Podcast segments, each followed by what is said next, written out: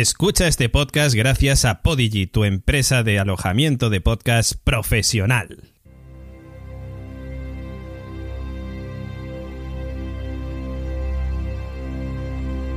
Radio Invernalia.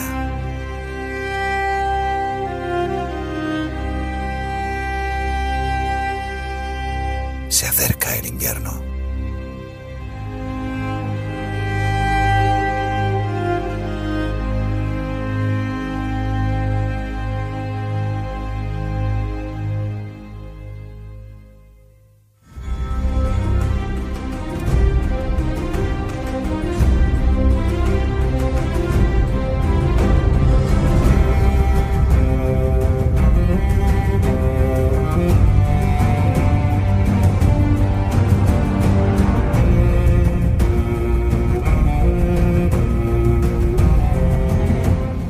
Bienvenidos a Radio Invernalia, el podcast de Juego de Tronos en español, donde semana tras semana comentamos los capítulos de la temporada final. Llegamos al final de la serie. Han pasado ocho temporadas que se han pasado volando. Para muchos, la serie de la década nos deja con un final con mucha polémica. ¿Os suena ese final de Lost? Pues parece que la historia se repite. De ello hablaremos con nuestro equipo, Gemma Lannister Ayats, Nico Baración Frasquet y el maestre Señor Oráculo. Como siempre también sabéis que tres grandes casas nos apoyan, los Podigi. La web de alojamiento de podcast profesional desembarca en España de la mano de la Factoría La Constante a través de este podcast. Pero además otras dos eh, grandes casas nos suministran todo lo necesario para llevar a cabo este camino lo mejor posible. Las bodegas Valhalla y su excelente hidromiel sevillana y la tienda online La Friquilería donde es posible encontrar hasta la espada de Arya Stark. Soy David Muley y os acompañaré en este final de Juego de Tronos. ¡Empezamos!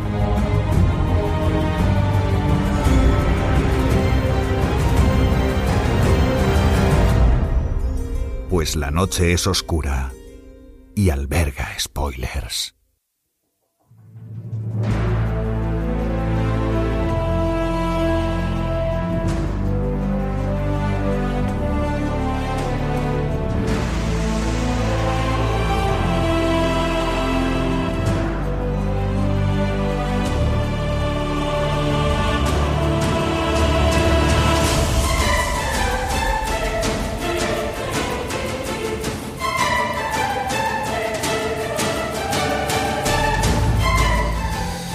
Y ya estamos en este capítulo de final de Juego de Tronos. Capítulo de final de Juego de Tronos digo y no capítulo final de Radio Invernalia porque os aviso desde ya que Radio Invernalia todavía no ha terminado. A Radio Invernalia le queda por esta temporada un capítulo más, todavía un capítulo más en el que analizaremos eh, todo lo que ha sido esta gran serie que nos deja eh, pues que nos deja ahora mismo nos deja nos dejaba hace unas eh, pocas horas y ya sabéis que vienen esos spin-offs. Lo primero que vamos a hacer va a ser saludar a nuestros compañeros. En primer lugar, a nuestra querida Gemma Lannister Ayats. ¿Qué tal? ¿Cómo estamos? Mm, muy bien. ¿Puedo, antes de empezar, eh, como buena Lannister, puedo preguntar si, si puedo decir tullido en este podcast? Eh, pues bueno, a ver, en la serie lo han dicho bastante. Vale, Eh, entonces- De hecho, Bran es el rey tullido, ¿no? Con lo cual, bueno, entiendo que nadie se ofenderá si decimos tullido. Bien, entonces como casi única Lannister restante junto con Tyrion, eh, bueno, estoy un poco triste como él, compungida, pero con ganas de seguir hacia adelante. Sí, sí, no, hacia adelante vamos a seguir, que nos queda todavía mucho Juego de Tronos. Ha terminado esta serie, pero queda más, queda mucho más. También nos acompaña nuestro querido maestre, señor Oráculo. ¿Cómo estamos, caballero? Pues aquí estoy, con sueño todavía, arrastrado desde anoche. Madre mía, vaya, vaya madrugada que hemos pasado todos viendo Juego de Tronos hasta Sí. las tantas. Y el señor Oráculo, además, bueno, ayer estuvimos haciendo una previa en la que nos juntamos con varios eh, amigos para ver el capítulo final. Hicimos un, eh, un episodio, digamos, previo de Radio Invernalia en directo. Y el señor Oráculo nos dijo que tengo que trabajar, pero es que el tío se fue a trabajar, se puso a madrugar y todo después de haber visto el capítulo. Claro, es que Gemma Yats igual, Nico igual, al final Para, no, no para mí mereció la pena. No sé si para el sevillano que va a presentar ahora voy a decir lo mismo. Estoy de acuerdo contigo. Para mí también mereció mucho la pena. Nico Frasquet, Nico Baración Frasquet, ¿qué tal? ¿Cómo estamos? No, ni habla, Nico. Se ha quedado. Es sin que palabras. me tengo, me tengo que microfonar. Me tengo que microfonar, ponerme la petaca. Eh, pues yo, sinceramente, eh, os lo decía antes detrás de micros, eh, antes de micros, eh, abrir los micros. Qué bien hablo, estoy súper bien, estoy súper fino. Está empezando estupendo. estoy, estoy estupendo. Que est- estoy un poco, estoy un poco harto ya de, del debate. Es curioso decir esto justo cuando vamos a empezar un podcast de dos horas, probablemente, tres, cuatro, Diez. en el que vamos a hablar de, de Juego de Tronos. Pero estoy un poco harto del debate, incluso. Estoy harto de, de escucharme yo a mí decir que no me, no me ha gustado, o que por qué no me ha gustado y tal. Eh, pero yo qué sé, a ver, pues. eh, Es cierto que es lícito que el, que el final te, te guste y, y que no te guste. Creo que es, que es, es lícito. Totalmente. A mí hay series personalmente que me han llegado, que me han llegado más y que, y que su recorrido me ha parecido más, más redondo, pero a lo mejor por una cuestión emocional. Yo que sé, es el caso de Sissy Thunder, Breaking Bad, que me acuerdo cómo lloré con el, con el capítulo final, o igual, que con Sissy Thunder, o incluso The Leftovers. Y Lost es también uno de los que me gustaron al final, que si quieres luego, luego hablaremos un poco. En el caso de Juego de Tronos, ha sido un recorrido muy bonito, ha sido un camino muy bonito, pero sí es cierto que a mí, para mí, ¿eh? para mí, ya te digo que, que es lícito que, guste y que no guste.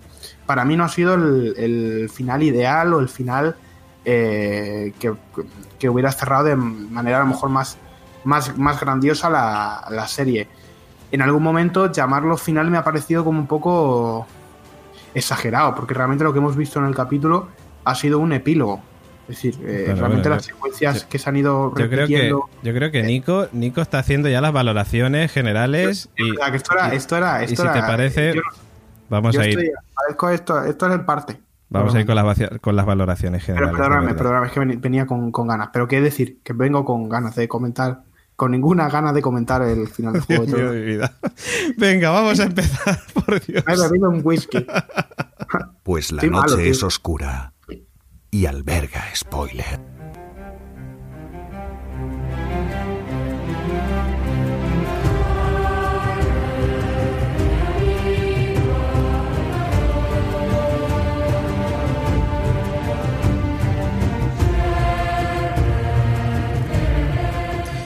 Sí, vamos a empezar ya con nuestras valoraciones, con nuestros comentarios y con muchas cosas más, pero lo primero que tengo que decir es que estamos de enhorabuena los que somos seguidores de la banda sonora de Ramin Djawadi de Juego de Tronos porque ya está disponible en Spotify la banda sonora de la octava y última temporada de Juego de Tronos. Y escuchábamos uno de los temas, de hecho el que suena al final, llamado A Song of Ice and Fire, o sea, una canción de hielo y fuego. eh, que no hace falta explicar de qué viene esto porque todos ya lo sabéis. Y estoy muy contento porque ya mm, mañana mismo le voy a echar un oído a toda la banda sonora porque ha tenido cosas muy interesantes, ¿eh? ha tenido cositas muy chulas, pero mm, fíjate que esto abre una cosa que luego, si no se me olvida, me la apuntaré, me gustaría comentar, que es el tema de la música en este capítulo final. Y sé que las comparaciones son odiosas, pero hay cosas que que eh, me ha sido imposible no comparar con el final de Lost, por ejemplo, ¿no? Porque creo que va a ser algo que se va a repetir o que ya se está repitiendo, de hecho, en redes sociales, la comparación entre el final de Juego de Tronos y el final de Lost. Sobre todo por la polémica que ha generado, con mucha gente que no le ha gustado y otra mucha que, a la que también sí le ha gustado. Y, en fin, la música es una de las cosas que también creo que son importantes.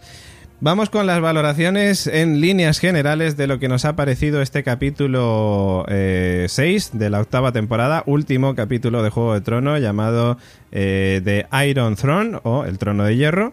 Muy original el título. Emitido este pasado domingo 19 de mayo en HBO a nivel mundial y Movistar Series en España. Como vuelvo a repetir, último capítulo de Juego de Tronos, pero no último capítulo de Radio Invernalia. Nos queda todavía un capítulo más. Volveremos la semana que viene con ello y por supuesto todos nuestros spin-off de nuestra red, que yo ya me pierdo, Gemma, de la cantidad de spin-off que tenemos. en- o sea, tenemos la constante, solo en Evox, Westworld, que Westworld ya salió el tráiler de la tercera temporada. Sí, estamos a otra cosa, pero como son primos, porque está Claro. Ramin Djawadi también, También. ahí, eh, pues yo le tengo muchas ganas, mira que te digo, o sea, de estamos ahí, que casi engancharemos una cosa con otra. Ujú. Eh, tenemos el podcast. Hablar de eh, Walking Dead, ya echarnos unas risas también. Siempre. Eh, Con- tenemos con Ted Tardis. Con Carolina Fraile con y con Doctor Who. Y con Rafa Gasset. Eso es. Eh, ¿Y qué más? Yo es que ya me pierdo, ¿eh? Ahora sí. El mm, séquito, el séquito. Tenemos el séquito que, que tenemos que sacar podcast esta misma semana del séquito con Justo. Joseba Pérez y con David Webb, que hablamos ahí tono de humor, cositas. Bueno, en fin, que la gente Bueno, entre después en de este laconstante.com, ¿no? Esa era el momento anuncio de la constante. Recordad, luego lo repetiré en las vías de contacto, pero en laconstante.com podéis encontrar, además de todo lo que os vamos diciendo, todos nuestros podcasts, los spin-offs y también, como no, el podcast madre. Ahí estamos, la constante. Bueno, dicho esto, como decía, vamos a eh, pasar a las opiniones en líneas generales de este eh, último capítulo de Juego de Tronos. Gemma, creo que voy a empezar por ti. Vamos a empezar por mí. Sí. Yo, mm, como siempre me toca romper el hielo Mm. y fuego, Y eh, mm, creo que acabo siempre siendo un poco más benevolente. Ujú. Pero mm, así, a priori, podría decir, y, y lo he puesto en mis redes sociales hoy, eh, tengo sentimientos encontrados, desordenados, co- con este final de temporada y, y de serie y de etapa de mi vida. Entonces, mm, si analizo el episodio así en individual, ha tenido cosas que me han gustado, detalles precisamente, y otras, eh, así como os diría, en general, más de cierre de tramas que mm, a lo mejor, como decía Nico, no es lo que esperaba. A, a lo mejor es que mis expectativas estaban por otro lado o que, como decía en el anterior podcast, nos habían acostumbrado, acostumbrado a una manera de pensar y a una manera de hacer que no he visto reflejada en este cierre. Entonces, mm, si, me pedí, si me pedís una nota, dudo entre un 5 y un 8. Mira que te digo, o sea, son muy dispares, Sí, son muy diferentes, sí. pero porque no sé exactamente cómo encajar este final. Mm, ah, no sé, quiero decir, ha habido cosas que me han sorprendido un montón, cosas que no me esperaba, otras cosas que predije, otras que sí me esperaba o que me las esperaba de otra manera. Pero bueno, ahora de siete reinos hemos pasado a seis. Mm, Hay un rey nuevo que no acabo de ver, que luego comentaremos, pero me parece mm, sacado de la patilla. O sea, por más que se... Me parece muy guay cómo se ha intentado eh, hablar de democracia. ¿Cómo se ha intentado? Digo, porque ha evocado la risa y es cierto que en este mundo donde estamos ahí, pues la, la democracia es un poco risosa, ¿no? Pero, no sé, creo que, que se ha banalizado un poco la posesión del trono de, de Bran eh, así en conjunto. Entonces yo creo que, bueno, luego cuando comentemos el episodio con más detalle, creo que me podré explayar más. Pero sigo intentando ordenar todo esto. Muy bien, muy bien. Eh, una de las cosas que vamos a echar de menos en, en este podcast, bueno, yo creo que vamos a echar de menos en este podcast, eh, va a ser, por lo menos hasta que salga el spin-off de Juego de Tronos, la música. La música, el señor Áculo diciéndome, ponme la música. Eso ya, claro, se nos ha acabado. Se nos ha acabado porque ya no queda serie que, que, que- que hace, que teorizar. Bueno, te la puede poner, la, se la puedes poner para, para los spin-offs, porque realmente, como decía spin-offs, Nico, Oye, ha sido. ¿y, y- y quién te dice a ti que yo vaya a ver los spin-off? Hombre, señor Áculo, nos sorprendería que usted no viera los spin-offs de Juego de Tronos. Lo mismo me da una vena, digo, ¡ah! ¡A eso! ah. pues señor Oráculo, justamente quería hilar con usted para que nos contara sus opiniones. Bueno, vamos a ver. Opinión de- del capítulo, no de. de la ¿Cómo nos serie puedes dar tu opinión de la vida? Vamos a ver. A ver, a mí el capítulo, yo siempre, a mí me ha gustado. O sea, yo, esa escena, por ejemplo, de Daenerys en plan Darth Vader, vestida de, de negro, ya dando ese discurso, a mí me pareció espectacular. O sea, con un, un porrón de... Estoy viendo memes por ahí donde se ve, dice, Dorrakis que había en el capítulo 3 y pone tres caballillos. Dorrakis que se, o sea, cómo crece y Se ha decrece de multiplicado. esa- Sí, sí, sí. se multiplican así de esa manera. Mm. Aparte de eso, bueno, de fallos de ese tipo que, que pueda haber. El tema, vamos, el tema que he visto en esta última temporada es que eh, lo que se le ha podido notar es que quizá hacía falta más episodios para explicar mejor todo lo que quería para darle un buen final. Hmm. Entonces, ha sido todo como un poco apresurado. Y yo creo que eso se, se ha notado. Ha tenido su escena épica, su, pero ha sido todo un poco que, venga, venga, que hay que terminar en seis capítulos, ponemos escenas épicas, pero ha habido cosas que se nos han antojado un poco rápidas. Decirle, che, echamos muchas veces de menos que, que no se enrollen en, en historias, que no vienen a, a cuento quizás de la trama principal, pero mm, yo creo que se ha notado eso, eh, esa, esa premura por, por terminar y por ir al grano, y eso pues quizás le ha quitado un poco un poco de, de cosilla. Hmm. Eh, por lo demás, ya te digo, a mí el capítulo me ha gustado, aparte de esa escena que digo, se, cumplió lo que todo el mundo esperaba y, y yo predije, entre comillas, porque ya te digo que todo el mundo se espera que eso fuera. Me hubiera sorprendido, me hubiera gustado que hubiera sido eh, otra persona. Una de las cosas que no dije en el podcast anterior es que se sabía desde el, desde el año pasado por un tema legal que Jamie, el actor de que interpreta a Jamie, Sí. eh, iba a estar en los siete capítulos. Entonces, claro, yo empecé Sí. a enlazar, digo, leche, a ver si va a ser este, por el tema del Matarreyes, al final el que va, el que va a ser, porque va a salir. Efectivamente ha salido, pero claro, ha salido muerto. O sea, y me hubiera sorprendido que no hubiera muerto. De hecho, lo estuvimos Eh, comentando el señor Oráculo y yo, estuvimos telegrameándonos y escribiéndonos y Sí, sí, diciendo que sale no, en el yo siguiente sé, a ver, capítulo, a ver, claro. yo sé que iba a salir por el Claro. tema este legal que hubo, que, se sabía que iba a salir en los siete capítulos, pero digo, no serán capaces de, de hacer que no ha muerto para que sea él el que mate a Daenerys o cualquier historia. Bueno, y aparte de eso, eh, este final era una de las versiones que ya se había filtrado de hacía algunas semanas. O sea, Ujú. la escena del dragón cogiendo a Daenerys con la patilla, derritiendo el trono, yo la había leído y no me la había creído. Me pareció tan ridículo en su momento que digo, "Vamos, ¿cómo va a coger el dragón a coger con la pata eh, y se va a llevar a Daenerys? Me parecía muy de película de... Sí.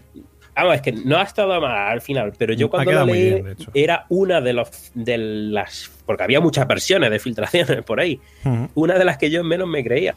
O sea, cosas como que John fuera el que el que matara a Daenerys, pues para mí enlazaba muy bien. Que me hubiera gustado, que me hubiera sorprendido, hubiera sido Arya o cualquier historia.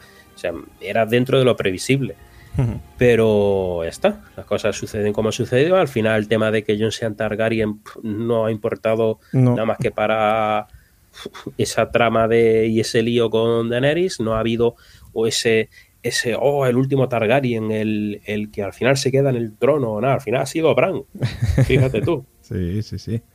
Que eso ha dado para muchos memes también. O sea, tú fíjate, Bran, que lo planteamos, oh, Bran Rey, digo, vamos a ver, pero si Bran es- lleva diciendo que es el, el cuervo de tres ojos, que él no puede dedicarse, que él vive en el pasado, y van y te lo colocan ahora de rey, y no solo eso, sino que le han puesto las gafas estas del meme típico del chulo, Ah, sí.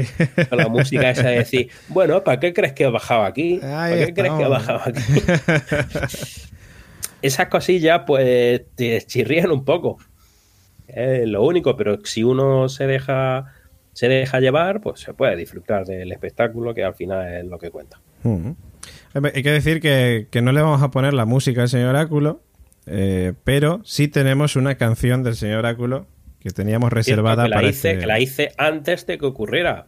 Efectivamente. Tenemos un tema que se llama Burning King's Landing, ¿vale? Que luego sonará más adelante, un tema del señor Oráculo que ya compuso, ya hizo antes de el, el Dracaris maravilloso de Era- Daenerys. porque lo hice muy sencillo porque era otra de las cosas que más o menos entraban dentro de lo previsible, de lo que ya se eh, veía que iba a ocurrir.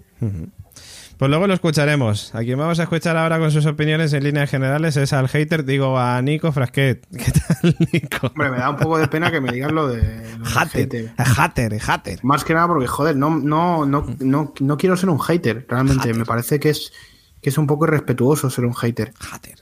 Pero yo qué sé, me habéis invitado aquí para que hable de, de algo, tío. Me podía hablar, hablar de, yo qué sé, de una mierda mía, no sé, te pongo aquí a, me pongo aquí a recitarte poesía. Pero si he venido aquí a hablar de Juego de Tronos, os hablo de Juego de Tronos. A mí, sinceramente, el, el Así capítulo pues, no, me ha, no me ha gustado, no me ha. Es decir, no. Recuerdo, pero lo, lo, comparo con finales, como os estaba diciendo antes en mi presentación elaborada, eh, lo recuerdo con, fin, con, finales, ¿no? En comparación con finales como el de Sifty Thunder, The Leftover, Breaking Bad, Los, yo recuerdo eh, con Los, de hecho, se me acabó una época, es decir, yo recuerdo que me, ahí mi adolescencia llegó a su fin, dije, esto ya es, es el final de una, de una época. Yo el otro día vi el, el, capítulo, terminé el capítulo un poco frío, es decir, no me había, no me había llegado, no me había, no me había tocado. Y estoy con Gemma, es decir, hay detalles en el capítulo, por supuesto, es Juego de Tronos y tiene esa esencia de Juego de Tronos, hay detalles.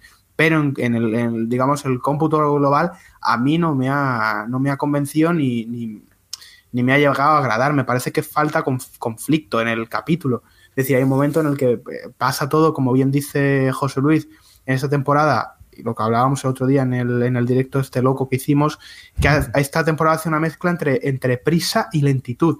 Es decir, hemos tenido como capítulos muy lentos y luego capítulos como, venga, vamos rápido, vamos rápido, que se acaba el tiempo. Y, por ejemplo, en la parte de Daenerys de vamos a, que además me, nos la había contado esta secuencia José Luis 18 millones de veces, que era la de eh, John matando a, a Daenerys. a Daenerys. Yo que sé, yo esto ya lo había visto, lo había escuchado, era como, pff, ya está. Y ahí se acaba el, el periplo de esta muchacha y ya se acaba todo, es decir, la amenaza.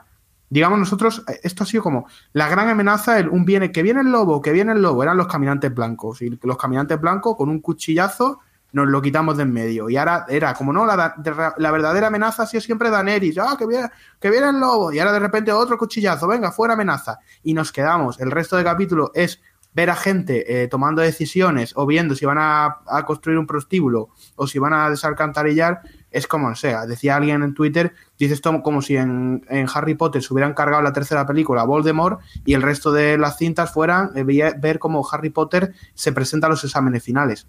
Pues algo así, me he quedado eh, insatisfecho con el, con el final. Yo me quedo, sobre todo me quedo con el momento de comunidad que vivimos el otro día en, en, en el bar, este, viendo, es decir, todo, todo, todo el, el hype, todo lo que, que ha generado. Y me da mucha pena que todas estas teorías de, tan curradas de, José Luis o todas estas, eh, digamos, estos, estos detalles, o yo veía tus, tus stories en, eh, de todo este tiempo, de estoy viendo una segunda vis visionado del capítulo para ver qué saco y tal, se haya quedado en aguas de borraja, se haya quedado en dónde están esas teorías, dónde están esas, esas profecías, dónde está esa épica o esa historia. Realmente al final es cierto, lo, lo importante es una buena historia, ¿no? Como decía Tyrion en este capítulo final, lo importante es una buena historia. Y creo que aquí esta historia ha fallado el final. Bueno, pues a, mí me ha gustado mucho, la verdad. Eh, tendría que valorar mejor, de hecho valoro mejor este último capítulo que la temporada en sí. Es decir, creo que estoy de acuerdo con Nico cuando Nico decía, eh, parece que se han dado mucha prisa en hacer algunas cosas, pero otras se las han tomado con demasiada calma. Es cierto que los dos primeros capítulos tienen una calma, vamos, abrumante. Y es cierto que a partir del tercero, perdón, las cosas empiezan a acelerar de manera brutal. Yo creo que una vez que, entras en ese juego de decir, eh, vale, me estás cambiando las normas y a partir de ahora esto va a ir así de rápido. Es cierto también que teníamos el tema de las elipsis de la temporada anterior, que había mucha gente que se quejaba de los teletransportes y estas cosas, pero, pero es cierto que esta última temporada ha ido más rápido incluso. Y yo creo que una vez que he entrado en ese juego de decir, vale, estas son las nuevas normas, eh, pues a mí me ha hecho disfrutar mucho de este último capítulo. Es cierto que el segundo visionado me ha ayudado mucho más a disfrutar del último capítulo que cuando lo hice ayer viéndolo en directo. Es cierto que ayer cuando lo vi en directo eh, me gustó, pero sí es cierto que hubo momentos que me dejaron más frío que hoy cuando lo he visto por, por segunda vez. Yo tenía miedo, mucho miedo a que no me gustara. Eh, porque había, como decía Nico antes también, había un hype tremendo con todo lo que podía pasar en, en el, en el último capítulo. Eh, y tenía mucho miedo de que no me gustara, de que viera este final y me dejara frío, no me provocara sentimientos, no me provocara emociones. Y me he sorprendido gratamente porque es cierto que tiene momentos muy mm, que me han llegado muy a la patata y eso a mí siempre me da un, un plus a, a, todo lo que yo veo. Puede ser una valoración totalmente subjetiva, pero eh, para mí el hecho de eh, no sé, momentos como Drogon quemando el trono de hierro, eh, momentos como eh, Arya y John despidiéndose, también muy subjetivo el momento en el que eligen a Bran, el tullido, el primero de su nombre. Yo es que soy Tim Bran y a mí me emocionó mucho, me gustó un montón. Y sobre todo el momento John pudiendo acariciar a Fantasma y volviendo a, juntarse con él, que al fin y al cabo es el compañero más fiel que ha tenido durante todas estas temporadas. A mí me han llegado mucho a la patata. Y, y la verdad que eso, bueno, incluso el momento en el que Tyrion encuentra los cadáveres de Cersei y Jamie. Yo creo que todos esos momentos me han llegado, me han provocado emociones eh, positivas y esos son los detalles con los que al final me quedo. O sea, recuerdo el final de Lost, que también generó mucha polémica y en el que mucha gente se quejó. Bueno, en ese, en ese caso incluso hubo gente que no entendió el final. Eh, en este caso creo que todo el mundo ha entendido el final. Eh, pero sí es cierto que a mí Lost me provocó un montón de emociones ese final prácticamente desde el principio, ¿no? Y, era eso lo que quería un poco también con Juego de Tronos, que es una serie que al fin y al cabo mm, llevaba sin despertarme esas emociones desde hace varias temporadas. Y creo que, que en ese caso, mm, para mí, mm, está muy bien. Es decir, yo estoy muy contento con este final. Creo que el final de Jon es perfecto, creo que el final de Arya es perfecto, creo que el final de Sansa es perfecto. Estoy muy contento con el final de Bran, pese a no ser lo esperado, pese a que nadie se lo imaginaba y quizás, como decía el oráculo antes, está ahí un poco metido con calzador. Pero estoy contento porque soy Tim Bran, entonces, pues bueno, pues, pues cojonudo, entonces. Pero, pero desde luego que yo me quedo contento. No, no le daría una valoración tan alta toda la temporada, sino al final de la serie. Y es cierto, también te digo, que viendo este último capítulo, el anterior tiene más sentido y, gusta más de lo que, de lo que gustaba. Por lo menos en mi caso. Entonces, bueno, yo por si acaso recomiendo a todos que lo revisione, que lo vea una segunda vez y, a ver qué le parece. Que lo vean una segunda vez y, a ver qué, cosas le despierta este último capítulo. Pero yo desde luego estoy, estoy contento, estoy contento, pero también estoy también completamente de acuerdo con la gente con la que no le ha gustado este capítulo y totalmente respetable. Cada uno tiene libertad de, de decir si le ha gustado o no le ha gustado. En mi caso, positivo. Eh, David, una, cosa, entrando a, valorar lo que dices, eh, yo creo que también entra mucho en el, en el terreno emocional, el asunto. Es decir, de si, te ha gustado el capítulo o no, muchas veces, es decir, hablamos de la primera temporada de Loftover. ¿Tú te acuerdas que yo te decía, la primera temporada de Loftover es la puta polla?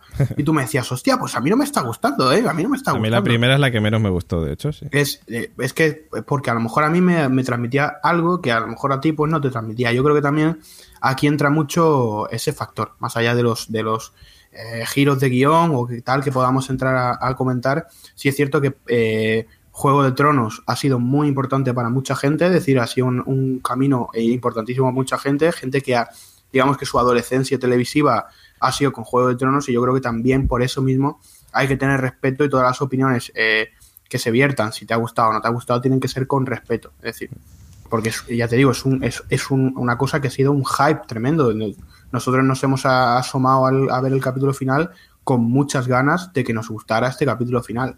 Y a David le ha gustado, a Gemma le ha gustado menos, a mí me ha gustado menos, y a Oráculo le ha gustado más, y a PJ, pues PJ se habrá hecho un póster con el capítulo final. Es decir, es decir, yo creo que es una cuestión de, lo insisto en esto, ¿no? Para que lo recordemos, que somos cuatro chavales aquí comentando eh, desde, ¿sabes? Desde el respeto. Es decir, que no, no tenemos ni, ni, las, ni, las, ni la verdad de nada, ni la, ni la, ni nada de eso. Antes de, darle, antes de darle paso a Gemma, solamente yo quería decir que este es el momento en el que a todos nos sale, igual que cuando en el fútbol nos sale el entrenador que tenemos dentro, pues a todos nos sale el guionista que tenemos dentro y, mucha gente pues hubiera hecho las cosas de otra manera, en fin, pero no deja de ser opiniones de gente común que somos nosotros. Que...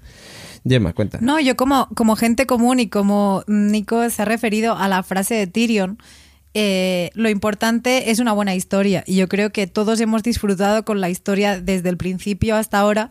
Y, sí que es cierto que en este episodio ha habido muchos guiños a, toda la o sea, lo que es toda la historia, desde guiños a la temporada 1, ese cierre, que es justo como habrían un poco para hacerlo redondo. Eh, creo que mm, han intentado hacerlo lo mejor que han podido con las prisas que, que comentaba José Luis, ¿no? Yo creo que eh, estábamos muy bien acostumbrados a los 10 episodios hasta la sexta temporada, luego mm, todo tiene que fluir mucho más deprisa y aquí yo creo que no sé si por presupuesto, por, mm, por el motivo que sea. Pero el problema es ese, que HBO prácticamente le dio un cheque en blanco a Benioff y Weiss. Claro, presu- presupuesto no fue presupuesto. Creo haber leído por ahí que HBO le dijo el dinero que queráis. Sí, lo que haga falta. Y Entonces, fueron ellos quienes decidieron el número de capítulos y lo que se iban a gastar y demás. Mm. Y luego salió el tema de que van a encargarse de la nueva trilogía de Star Wars. Entonces, claro, la gente Claro, empezó a ah, pensar eso- mal, Eso ha pesado mucho. a decir, no, es que estos quieren terminar pronto para centrarse en Star Wars. No sé. Bueno, pero vamos a comentar el episodio, ¿no? Sí, Porque yo tengo un montón de cosas que decir. Por supuesto, por supuesto. Antes de comentar el episodio, nos vamos a ir preparando una copita de hidromiel Valhalla. Hacemos un alto en el camino, como siempre. Ya sabéis que vosotros con el código VALGOT19 podéis tener un 10% de descuento en vuestras compras en valhallahidromiel.com. Ya sabéis, uno de esos patrocinadores, una de esas casas que nos acompañan en esta aventura de Radio Invernalia. Ahora vamos a irnos a comentar eh, el capítulo con más detalle.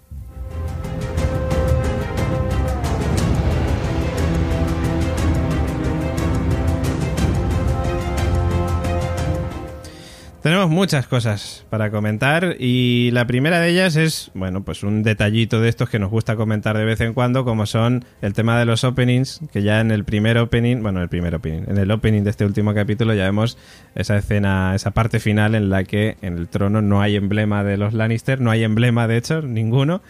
Eh, sí es cierto que otras veces cuando Recuerdo cuando, cuando Invernalia fue atacada, así que salía así como humico, cuando mostraban Invernalia como que había sido atacada, y esta vez en, en Desembarco del Rey no salió nada, o sea, estaba como todo muy bien, simplemente lo que faltaba era el, era el emblema de los Lannister, pero bueno, detallito que, que teníamos que comentar. Vamos con, con Tyrion, es una de las primeras cosas que he apuntado por aquí. Y yo me quedo con varias cosas. Eh, lo comento y luego cada uno pues hacemos, eh, entramos en detalle. ¿no? Yo he, em, he, apuntado por un momento el tema encuentro con sus hermanos, que yo creo que es muy importante de cara a ya como gota que colma el vaso, ¿no? Después de todo lo que ha hecho Daenerys con, con toda la población de desembarco del rey y que precipita su dimisión y su papel tan importante para convencer a Jon. Bien, a lo primero, eh, el encuentro con sus hermanos. Yo cuando vi a, a Lena Headey en los títulos de crédito dije, ostras, que a lo mejor no, no ha muerto de verdad, que era mi última esperanza para darle un final de villana bien. Mm. Pero como todo lo que decimos es lo que a mí me hubiera gustado, pero ostras, el momento, ese plano de ver a Tyrion arrodillado quitando los ladrillos y ver la primera mano de oro y luego los hermanos ahí entre los escombros, a mí es el primer momento en que dije, wow, eh, esto sí me ha tocado. Hmm. Un montón. Hmm. Y, y, la atmósfera que se crea es muy chula. Sí que es cierto que el principio me pareció muy letargoso y, y a lo mejor supieron transmitir muy bien la, la, sensación de ese Tyrion vagando por desembarco del rey en absoluto silencio, más allá de todo lo que ocurría a su alrededor de mmm, quiero ir a ver qué ha pasado con mis hermanos, ¿no? Que al final, pues, mmm, la familia tira. Era una manera de, también de decirnos, mmm, si alguien había pensado que era Targaryen, no, no lo es. Va a buscar a la familia, es Lannister, muy Lannister. De todas y... maneras, a eso me re siempre recuerdo cuando dijeron, Tyrion, o sea, Tyrion es un Targaryen, el oráculo. No, pues tenía toda la razón en este caso. Eso es, pero esa parte me ha parecido muy bonita. Luego podemos hablar de, de la, del convencimiento a John, que a mí me ha gustado lo que le ha dicho, pero no lo que ha ocurrido. Como que lo que, no ha, lo que ha ocurrido. O sea, ¿no te ha gustado que John matara a Daenerys? No me ha gustado que John matara a Daenerys en tres minutos de episodio y que fuera... Mmm, está la familia, hay algunos, o sea, Bran es cambia pieles y, y John es cambia de opinión.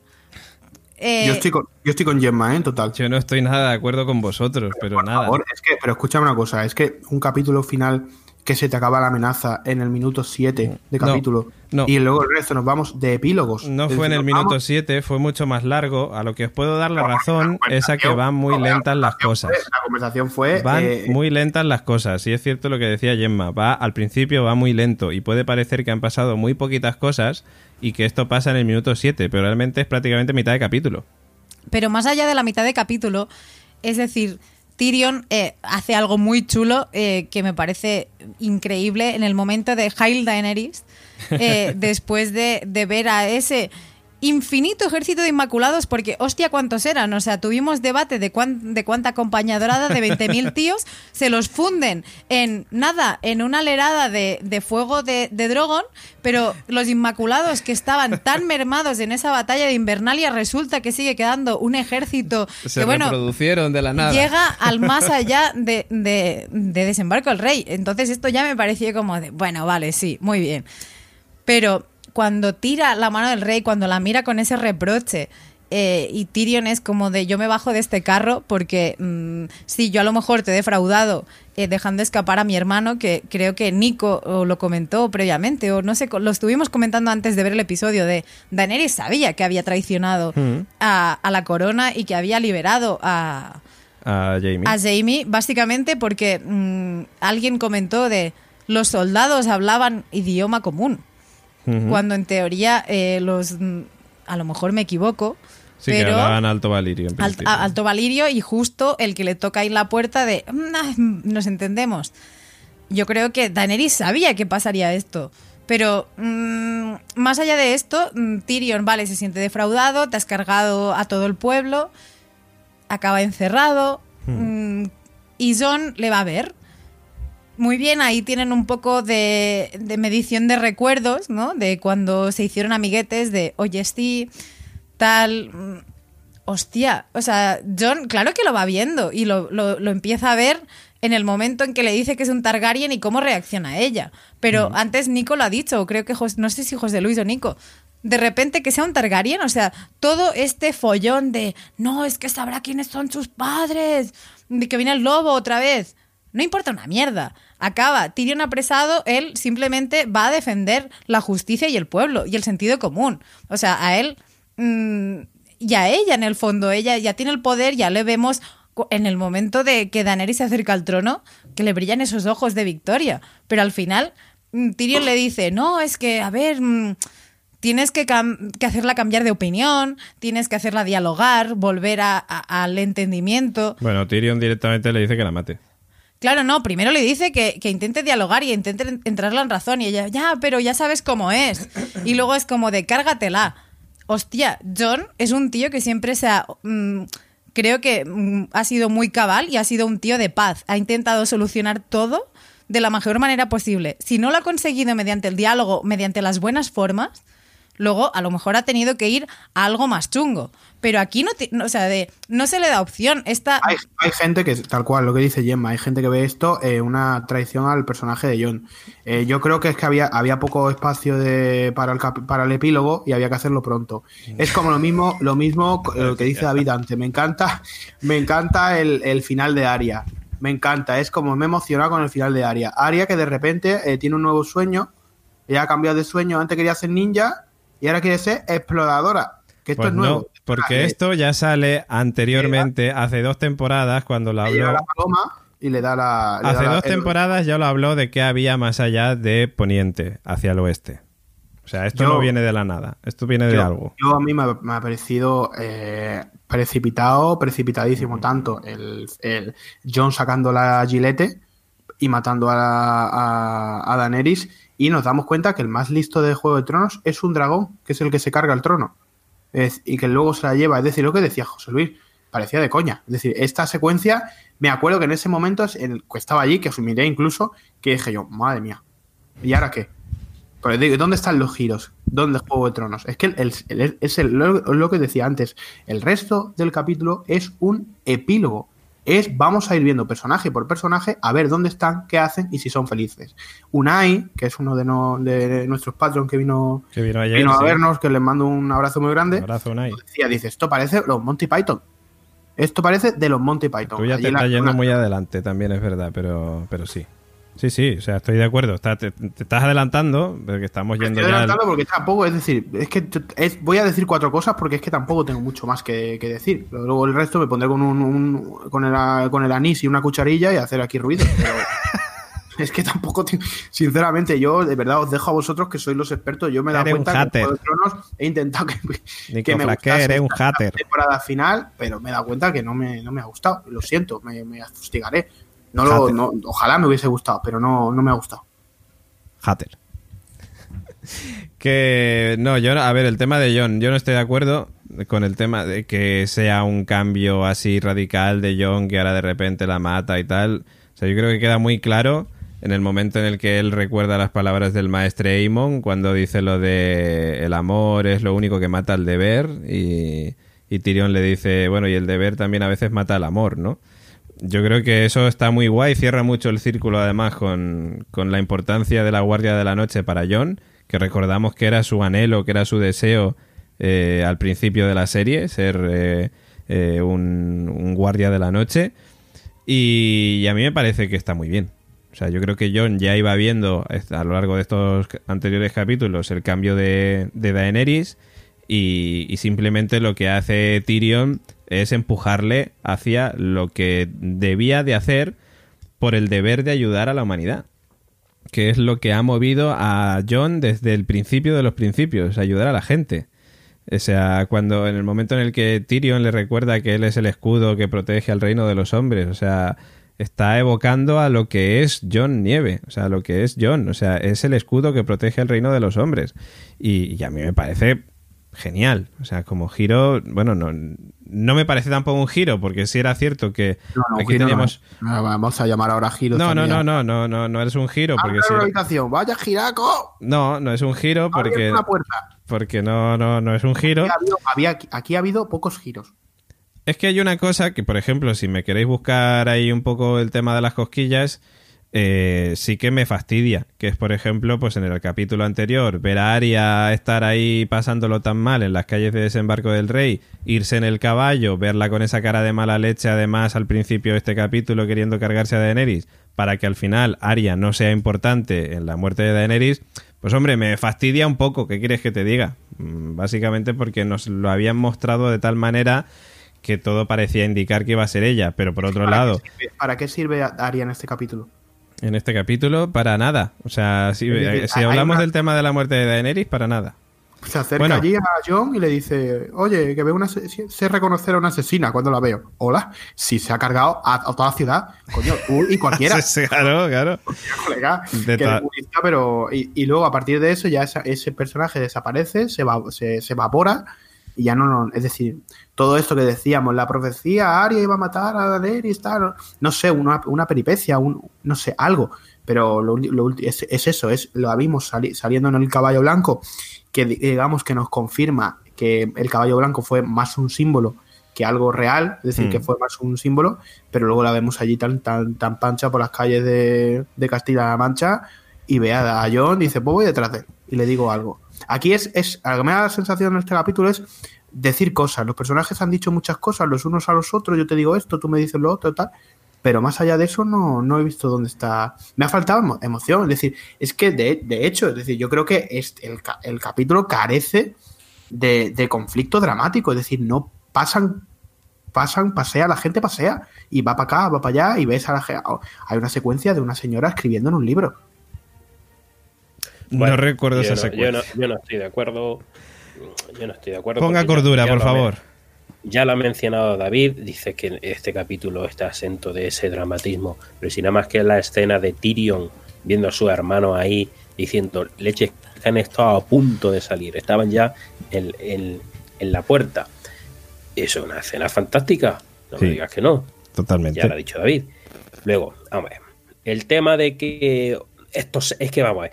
En la última temporada, cuando se está haciendo una serie, está en medio de una temporada, pues sí hay margen para giros, para. porque leche, todavía te queda mucho capítulo y puedes mm, darle explicaciones y demás. Pero en una última temporada no, ya, por eso no es. No, Pero eso será una no temporada se narra que- igual. Pero No se narra igual que si cuan- pero, pero bueno, aquí con la cantidad de personajes que hay, con el... No había tiempo de hacer ese tipo de giros, porque, vamos, vale, la mata, Arya, tiempo. mata a Arya, a Daenerys, ya, eso te, te desubica ya a John. O sea, el que haya sido John era lo lógico, era lo lógico. Que John acabe donde ha terminado, en el muro, a mí me parece lógico también. Sí, y que cierra el círculo, como ha mencionado David, de dónde empezó. Empezó yéndose al, al muro y ha terminado Sí, donde es que yo- muro. yo no pongo en no duda era el esto. rey, él nunca ha buscado ser ni rey ni Eso es. José. Luis, O sea, a mí es que, es que el final de los personajes, es decir, te los puedes tragar, es como dice, yo lo de Aria lo veo Sí, como sí. que la- ha cumplido al 10%, el- al 10 su sueño, pero bueno, ole por ella, ole tu huevo, pero es decir, eh, yo lo que pongo en duda es el mecanismo hasta llegar allí o el, camino hasta llegar allí, que ha sido entre apresurado y lento en, en ocasiones, en este caso apresuradísimo, que además de hecho han recurrido a un epílogo, esto además... No quiero hacer spoiler, bueno, voy a hacer spoiler, pero en una serie muy conocida hacen esto, hay un epílogo eh, donde tú ves a los personajes años después, pero dura dos minutos. Esto ha sido un epílogo que dura todo el me- medio capítulo o más de medio capítulo, Pero bueno, viendo a la gente pero cómo bueno, está. pero, pero vamos a ver, pero, pero evidentemente que ese epílogo, como tú lo llamas, es necesario, es necesario, tienen que contar, y, y poco ha habido, o sea, Más tenía que haber, era el mínimo, era el mínimo, epílogo. era el mínimo epílogo necesario para explicar y ubicar a cómo quedaba cada uno de los personajes Eso es. principales. Ya, de epílogo que tienen esos personajes más secundarios, es la Pero se si estábamos riendo el otro día del, del Bron con la borrega en el norte. Decíamos, vamos a tener una secuencia con Bron en un- con una borrega en el norte. Y que es que hemos tenido eso, lo hemos tenido eh, en todos los, los- los personajes.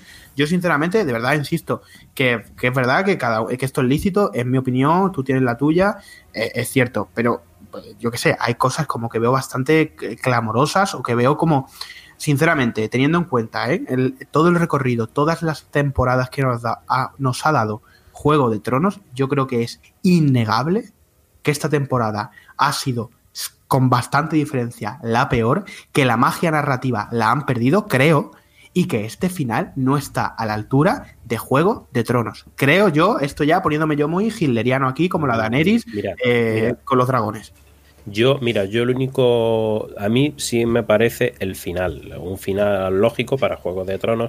Yo, ya lo he comentado antes, lo único que he echado de menos es ese renacer que hubiera tenido los caminantes blancos, que da la sensación de Yo que también. eso es, efectivamente ha sido algo que, por lo menos, no han mencionado nada y como que ya se cerró, o sea, que con el Rey de la Noche ya ni caminantes ni historia. Yo también. Eso a mí me ha dejado. Yo estuve hasta el final diciendo, oye, a ver, a ver, que va a salir el Principito de la noche con los ojos azules o lo que Hmm. sea, pero nada. O sea, efectivamente parece que. Los niños, ¿eso para qué los querían?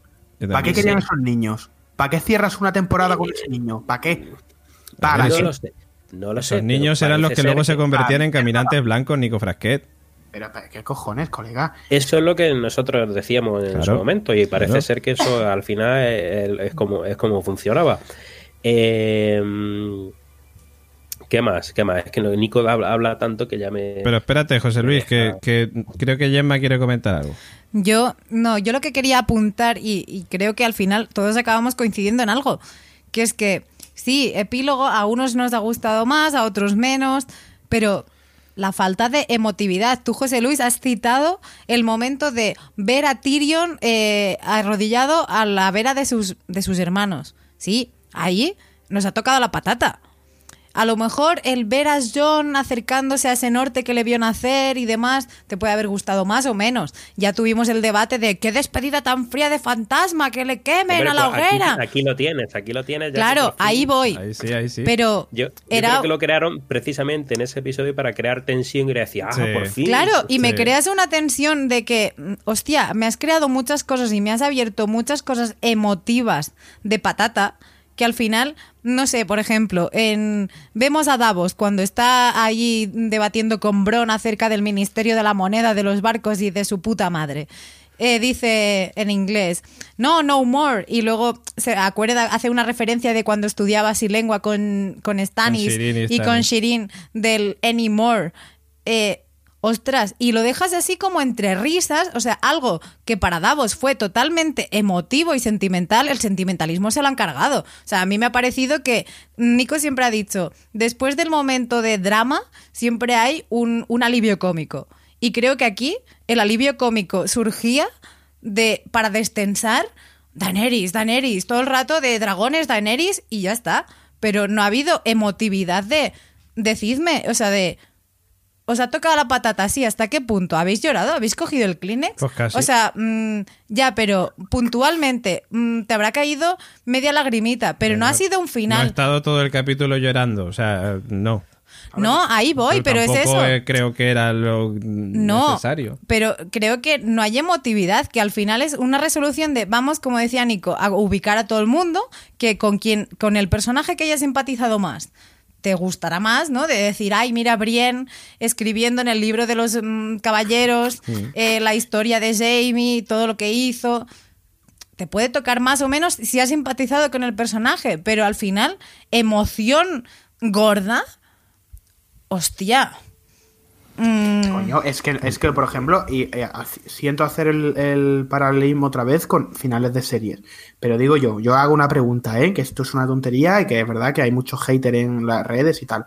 Pero el desencanto es bastante generalizado. El desencanto con Juego de Tronos, con el final de Juego de Tronos, es bastante generalizado, como pasó con, con Perdidos, que incluso puedo llegar a compartir que gente lo viera. Pero con Breaking Bad, la gente se lanzó Pero a que aplaudir el yo- final sí, pero de es que Breaking Bad. lo Y siento con mucho. Que la verían tres, tres, eh, tres monigotes como yo. ahí vamos. Pero, Pero es eh, el, el- el tal, pero es que también hemos tenido series que a los finales han sido un mojón que también la veían tres monigotes. Es decir, yo Sí. sinceramente creo que aquí ha fallado algo. Es decir, a la vista está la gente, es decir, gente que yo tengo amigos, colegas y vosotros también, y los que nos estáis escuchando también, y habrá mucha gente que, que esto no le ha gustado y creo, creo Claro, que las pruebas, Claro. creo que la evidencia está clara. Hay una cosa que eh, José Luis ha dicho una y otra vez. No es que era lo lógico, no, no es que era lo lógico que pasara. A mí a- a- lo lógico, no sé, lo, lo- lógico, ¿qué es, ¿qué es lo lógico? Es decir, que no, no, no hay sorpresas, que no hay giros, eso es lo, es lo lógico. Es que no sé, yo sinceramente lastrar un capítulo eh, a un epílogo eh, en, la que, en lo que se busca, lo que dice Gemma, de vamos a ver cómo está Brienne y vamos a ver cómo está Bron y vamos a ver cómo está eh, la prima María, pues no sé, tío, a mí sinceramente me, decepciona un poco por justamente porque eh, Juego de Tronos había sentado unas bases poderosísimas para convertirse en la serie probablemente más, más épica y más recordada casi de la historia, no, la, no quizás la más buena de la historia, pero una de las más buenas de la historia. Y yo creo que este final no ha estado a la altura y creo que no le ha hecho justicia. Pero es que, Nico, o sea, de verdad, ¿no te esperabas que iba a pasar esto? Es que ¿Qué iba aunque el final, aunque el final 50 hubiera sido la hostia, aunque el final hubiera sido la hostia y a ti Si te hubiera final- si encantado, final- sabes perfectamente que esta serie iba a tener lo mismo que le pasó a Lost. Y simplemente es por el hecho de que la ve todo Dios. Y como la ve todo no es- Dios, Eso no es así. Ah, parece Eso ser no es que así. tiene que Breaking ser. Bad no, Breaking Bad no me puedes comparar. Breaking, Bad, no lo siento mucho por de- Breaking Bad. Breaking Bad, Breaking Bad era una puta mierda comparado con esto. O sea, me refiero a en cuanto a audiencia. En cuanto a audiencia. Pero no, no, no, no. Breaking Bad es una gran serie, pero no puede, mérito- no puedes mérito. compararme la audiencia de Juego de Tronos o de Lost con Breaking Bad. Pero no sí, puedes yo no que yo no te estoy diciendo eso, Pues pero sí te puedo eso comparar la mismo- audiencia que tenía Breaking Bad con los más o menos, porque Break- Breaking Bad fue, fue una serie mainstream. que mucha gente vio una vez que ya había terminado o que mucha gente vio cuando ya iban a, a lo mejor a la cuarta temporada. Claro, pero yo te estoy hablando del final. A mí me da igual cuando la gente se enganchó a, a Breaking No Bad. es lo mismo, no es el mismo fenómeno. Yo te lo que estoy diciendo, No me David, puedes es- comparar el mismo fenómeno de Puedes Breaking Bad con Juego de Tronos o, no- o no Lost. termine mi frase. Puedes Pero- intentar seguir hablando sobre pero mí. vamos a ver. vamos a Pero ver. lo que estoy diciendo es, lo que he dicho de Breaking Bad es que la gente, eh, y a mí me parece que la coherencia que tuvo el final de Breaking Bad y lo bien que estuvo el final de Breaking Bad no se compara a lo que han hecho aquí. Sinceramente, hay mucha gente que siente que han traicionado muchas reglas establecidas en Juego de Tronos. Hay gente que dice que porque han perdido la brújula que eran, que eran los libros de, de George Martin. Vale, puede ser que, que fuera esto. O que han tenido prisa porque se quieren ir a hacer otras cosas y ya tenían ganas de las vacaciones. O lo que fuera. Pero sinceramente, coño, eh, decir, ¿este de verdad ha sido vuestro capítulo favorito de Juego de Tronos? Venga, Nico, no te pongas nervioso. Mira, ¿Ha sido, ha sido vuestro capítulo Estás muy favorito? nervioso, Nico, a ver, está muy a ver nervioso. si me deja, si Dino me deja hablar, porque esas comparaciones que me está haciendo entre series totalmente distintas, donde básicamente el final consistía en dar el final a un personaje, como en el caso de Breaking Bad, básicamente, no es lo mismo, no es lo mismo una serie tan coral como esta, donde había, gente, donde había gente que iba, eh, que tenía su película ya montada sobre cómo sería el final con Daenerys, donde otra gente lo tenía con Jon, donde otra gente lo tenía con Tyrion. Y cada uno pues se ha encontrado con que no ha tenido seguramente el final que se esperaba. Los que, los que le han puesto hasta su hijo de nombre Daenerys, cuando veía, iba la, veía la evolución, pues ahora se han encontrado con ese giro que ha habido de, sorpresa que al final era la mala, malísima realmente de, en, el, en la serie. serie. Eh, otros, oh, que es un Targaryen, es el que va a acabar al final como rey. Y eso se han dado también de bruces con lo mismo.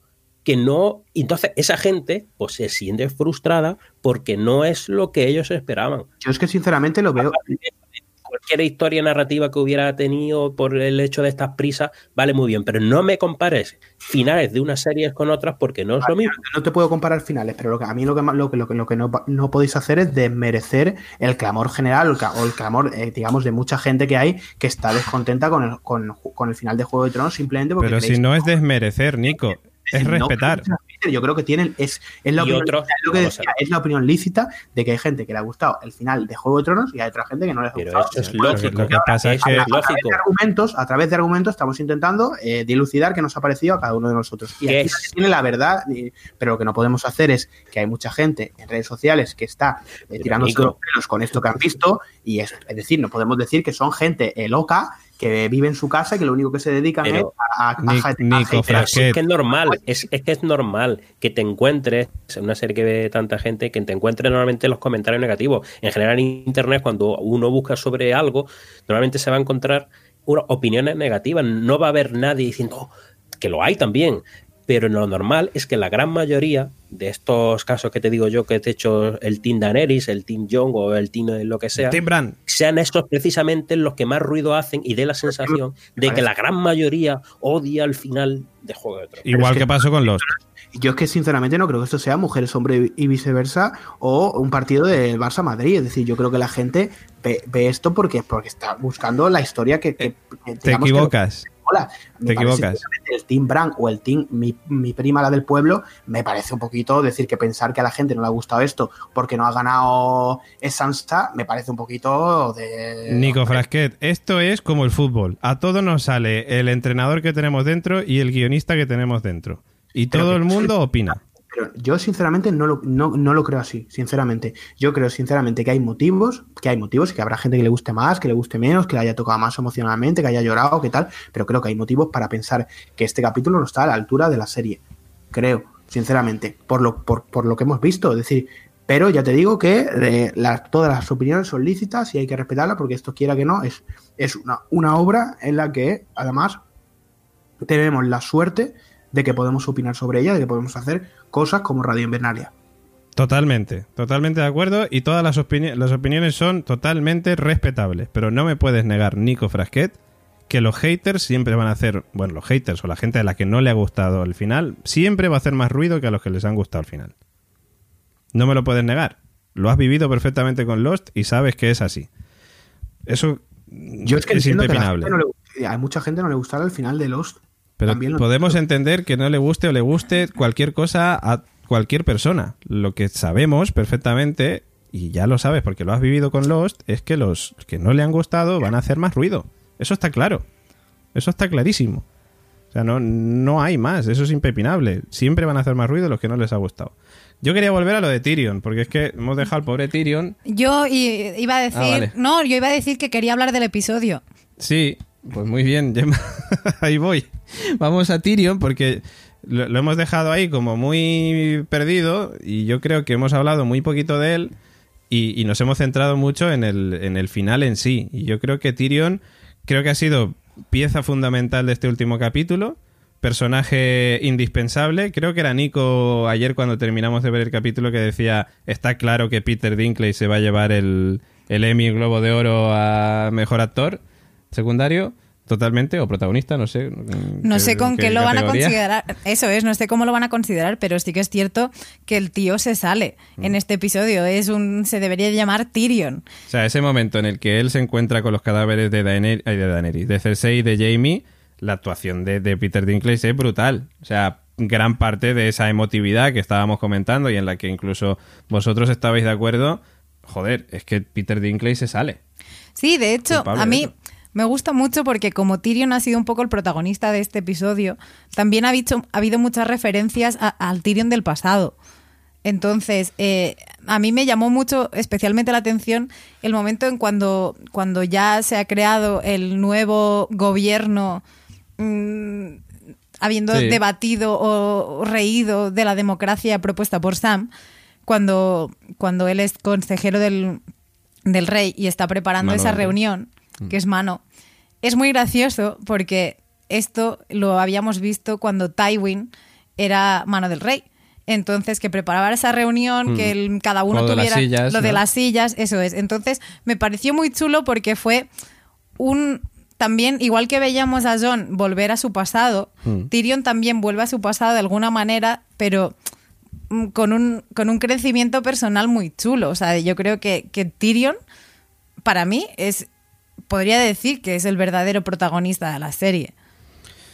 A ver, yo creo que es, que es muy coral. O sea, está claro que, que la serie es muy coral, pero que Tyrion es uno de los personajes más importantes estaba claro antes y, y- y creo que es que era de recibo que tuviera esta importancia en este último capítulo.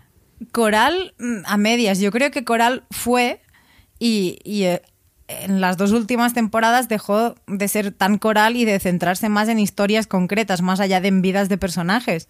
Pero Tyrion me gusta mucho porque cuando luego John está. No, cuando él está apresado. No, cuando John está apresado, que está ahí, que parece salido de, de una restaca brutal. eh, cuando. No sé, cuando como que le libera, que que es un poco el que le ha ido acompañando, ¿no? Esas dos mentes frías y a lo mejor muy emotivas también. No sé, a mí me ha gustado mucho y me gusta especialmente la conversación y cómo él empuja a que el reino renazca, o sea, de mm, renuncia a ser mano de la reina que quiere romper la rueda, pero al mismo tiempo es él ¿Quién rompe la rueda? quien rompe la rueda y la vuelve a construir de nuevo, porque, vale, o sea, estamos hablando de Crea una rueda nueva. Claro, crea una rueda nueva, iba a hacer una broma, eh, crea dos ruedas Dos nuevas, ruedas nuevas. Pero eh, no sé, a mí me gusta mucho. Yo creo que Tyrion y John son claramente los dos protagonistas de este capítulo, pero mm, de manera soberana. Y, y sí, y a mí me dejó de Tyrion una cosa un poco ahí con un what the fuck. El momento en el que le dice a, a John el tema de que ama a Daenerys tanto, pero no con... que a- ama a has Daenerys mucho, pero no con tanto éxito como John. Y yo me quedé en plan diciendo, o sea, que Tyrion estaba enamorado de Daenerys. Y Yo eso sí que me quedo ahí un what the fuck de perdona. No, no tienes. Vamos, a ver, que si es así me parece estupendo, pero que no me lo esperaba para nada y, y tampoco creo que hayan dado muchas muestras de. a mí me pitó, me pitó un poco, pero mm, luego, pensándolo a lo mejor más fríamente y analizándolo más allá, creo que el amor de Tyrion era un, un amor mm, más mormon, más Jorah. Yo también lo veía desde ese punto. Y- y yo creo Pero claro, que- cuando le dices lo de no con tanto éxito como tú, que da, da a entender de, bueno, tú tienes ahí tu tiquití, pero eh, yo no. Pero es que tampoco, o sea, de la misma manera que hay, sí, que, que me quejaba antes de, del cambio de comportamiento de John, ¿no? Que no lo veo. Tampoco veo que Tyrion o el personaje de Tyrion se haya mostrado llevado al amor por Daenerys. O sea, si, eh, esta es tu manera de representar o de difundir amor, chaval, pues mal vas. Luego, eh, una, de, una de las cosas que vale es eh, un detallito sin importancia, apenas, que es el tema de qué pasa con el clima en Desembarco del Rey, porque al final de la temporada pasada empezaba a nevar, en el capítulo anterior hacía ahí un calor que no veas, que vale, que sí, también parte tenían la culpa las llamas de, de Drogon, pero la gente iba de verano, como quien dice. Ahora hemos vuelto a ver nieve, mm, había momentos en los que era ceniza, luego hay momentos en los que dices esto ya no es ceniza, esto es nieve, y ya no sabes qué leches es, si es nieve, si es ceniza o qué cojones. Yo dudé, dudé mucho, especialmente justo cuando, cuando John va a, a buscar a, Daene- a Daenerys, que está Drogon ahí dormido, que se levanta como custodiando el trono y a la reina, y dije, ¿es nieve? Digo, no puede ser, tiene que ser ceniza, pero lerdo, o sea, te vas a currucar entre tu propia, cen- entre tu, tu Tu propia, propia ceniza. ceniza. Eh, no sé, sí que es cierto que a lo mejor han jugado a, a la confusión, pero aún así, Es que de todas maneras, cuando John sale de la cárcel, cuando se va a ir al norte, Va a- muy al abrigado. muro, va muy abrigado, que bueno, sí, dice, vale, se va al muro, tiene que abrigarse, pero ves que allí es como verano, todavía hace un solazo ahí de la leche, tal, de hecho incluso... Ah, en la reunión sí que les ve más abrigados, aunque haga sol, se le están más abrigados, pero me pareció como que ya había terminado el invierno y que realmente no había pasado tanto tiempo, porque hablaban de los inviernos y los veranos que aquí duran no sé cuántos años y tal, y ahora tiene la sensación de que el invierno se ha terminado. de O sea, todas que- maneras, que ha de todas maneras, telediarios. de todas maneras, creo que más allá de, del invierno meteorológico, lo que nos venían a decir es el invierno ha coincidido con las batallas, con el malestar y con la guerra, con el mal rollo. Entonces, yo creo que era un juego un poco de decir, da igual ceniza nieve, es blanco, es turbio, es mal rollo. O sea, desde el 1x1 es Winter is coming, va viniendo y hasta el final... Winter is here y Claro, ahora- Winter is here y hasta el final, cuando ya los vemos en Itálica de nuevo eh, haciendo ese consejo de democracia, ahí ya vemos que es más verano. Pero. Sí, tampoco. Van abrigados, pero hace sol. A ver, en manga corta no, hay- no han ido nunca. Tienen su botellita de plástico de agua también. Su botellita de plástico de agua, ¿verdad? No gazapo de, de este último capítulo. Pero yo creo que ma- el, el invierno es algo más, desde mi punto de vista, alegórico. No sé, es que mm, de todas maneras, a ver, es un detalle que al fin y al cabo dice, "Bah, da igual, ¿no? Eso da igual, como diría Nico, ¿no? Pero, pero es cierto que recuerdo mucho al principio, cuando estaba mucho con el tema de Winter is Coming y tal, y que hablaban de, ay, es que los jóvenes no habéis vivido el invierno y no sabéis lo duro que es el invierno y tal, y ahora es que como que el invierno es una tontería.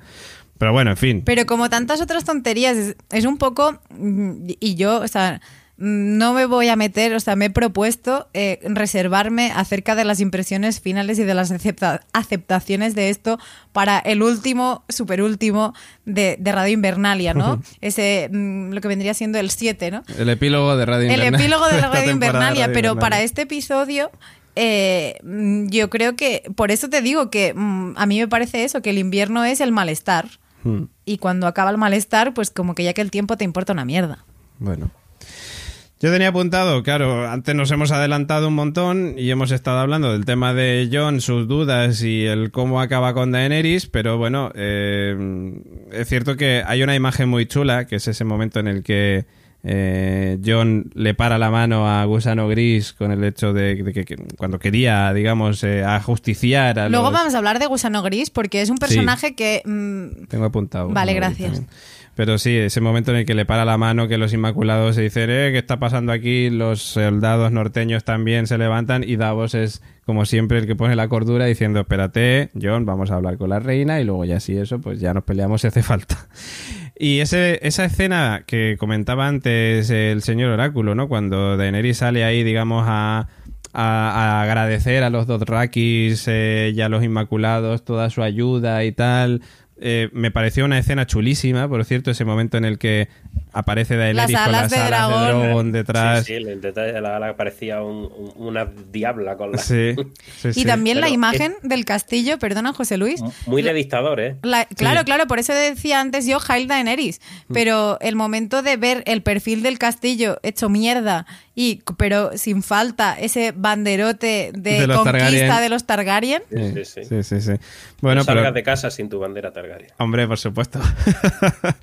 Pero sí que era un momento, pues como decís vosotros, ¿no? Muy high eh, Daenerys, con un mundo, digamos, posapocalíptico, reventado, ¿no? Con, con ellos celebrando sobre las cenizas de desembarco del rey, dejando muy claro, ¿no? Por si alguien tenía dudas, que ahora ellos son los villanos. Y, y ese momento en el que Tyrion, por cierto, aparece y, y renuncia, en el que por un momento llega a pensar si él iba a intentar matarla delante de todo el mundo. No fuiste el único que lo pensó, ¿eh? Mucha gente pensó eso. Mm, sí, sí, es que hay un momento en el que le ves que se acerca y tal, y dices, hostia. Incluso por John también, pero so- sobre todo con Tyrion. Mm, sí, Porque venía justo después de la cena de con sus sí, hermanos. sí, sí, sí. Pero y el discurso de ella, vale, esperábamos que se convirtiera en esto, ¿no? O sea, es lo que decíamos. Pero a mí me puso de muy mala hostia. Me puso de muy ¿Por mala qué? hostia. ¿Por qué? Por esa, ese discurso que es lo que venimos diciendo de mm, rompedora de cadenas y bla, bla, bla. Y al final dice, yo os he liberado y ahí donde vaya seguiré liberando para seguir siendo... La... O sea, de mm, liberarás para conquistar. Claro, es lo que dice Tyrion cuando habla con John, que le dice, esta tía eh, ha estado, digamos, eh, matando o acabando con los malvados en esos, con toda la razón del mundo, y, y digamos que ha ido cogiendo confianza y poder a medida que ha ido haciendo esas cosas. Entonces ella todo lo que hace cree que lo está haciendo bien. O sea, realmente Claro, Daenerys... pero como cualquier dictador, o Claro. cualquier, cualquier dictador cree que lo está haciendo lo, Lo mejor, correcto, claro. Sí, lo sí, sí.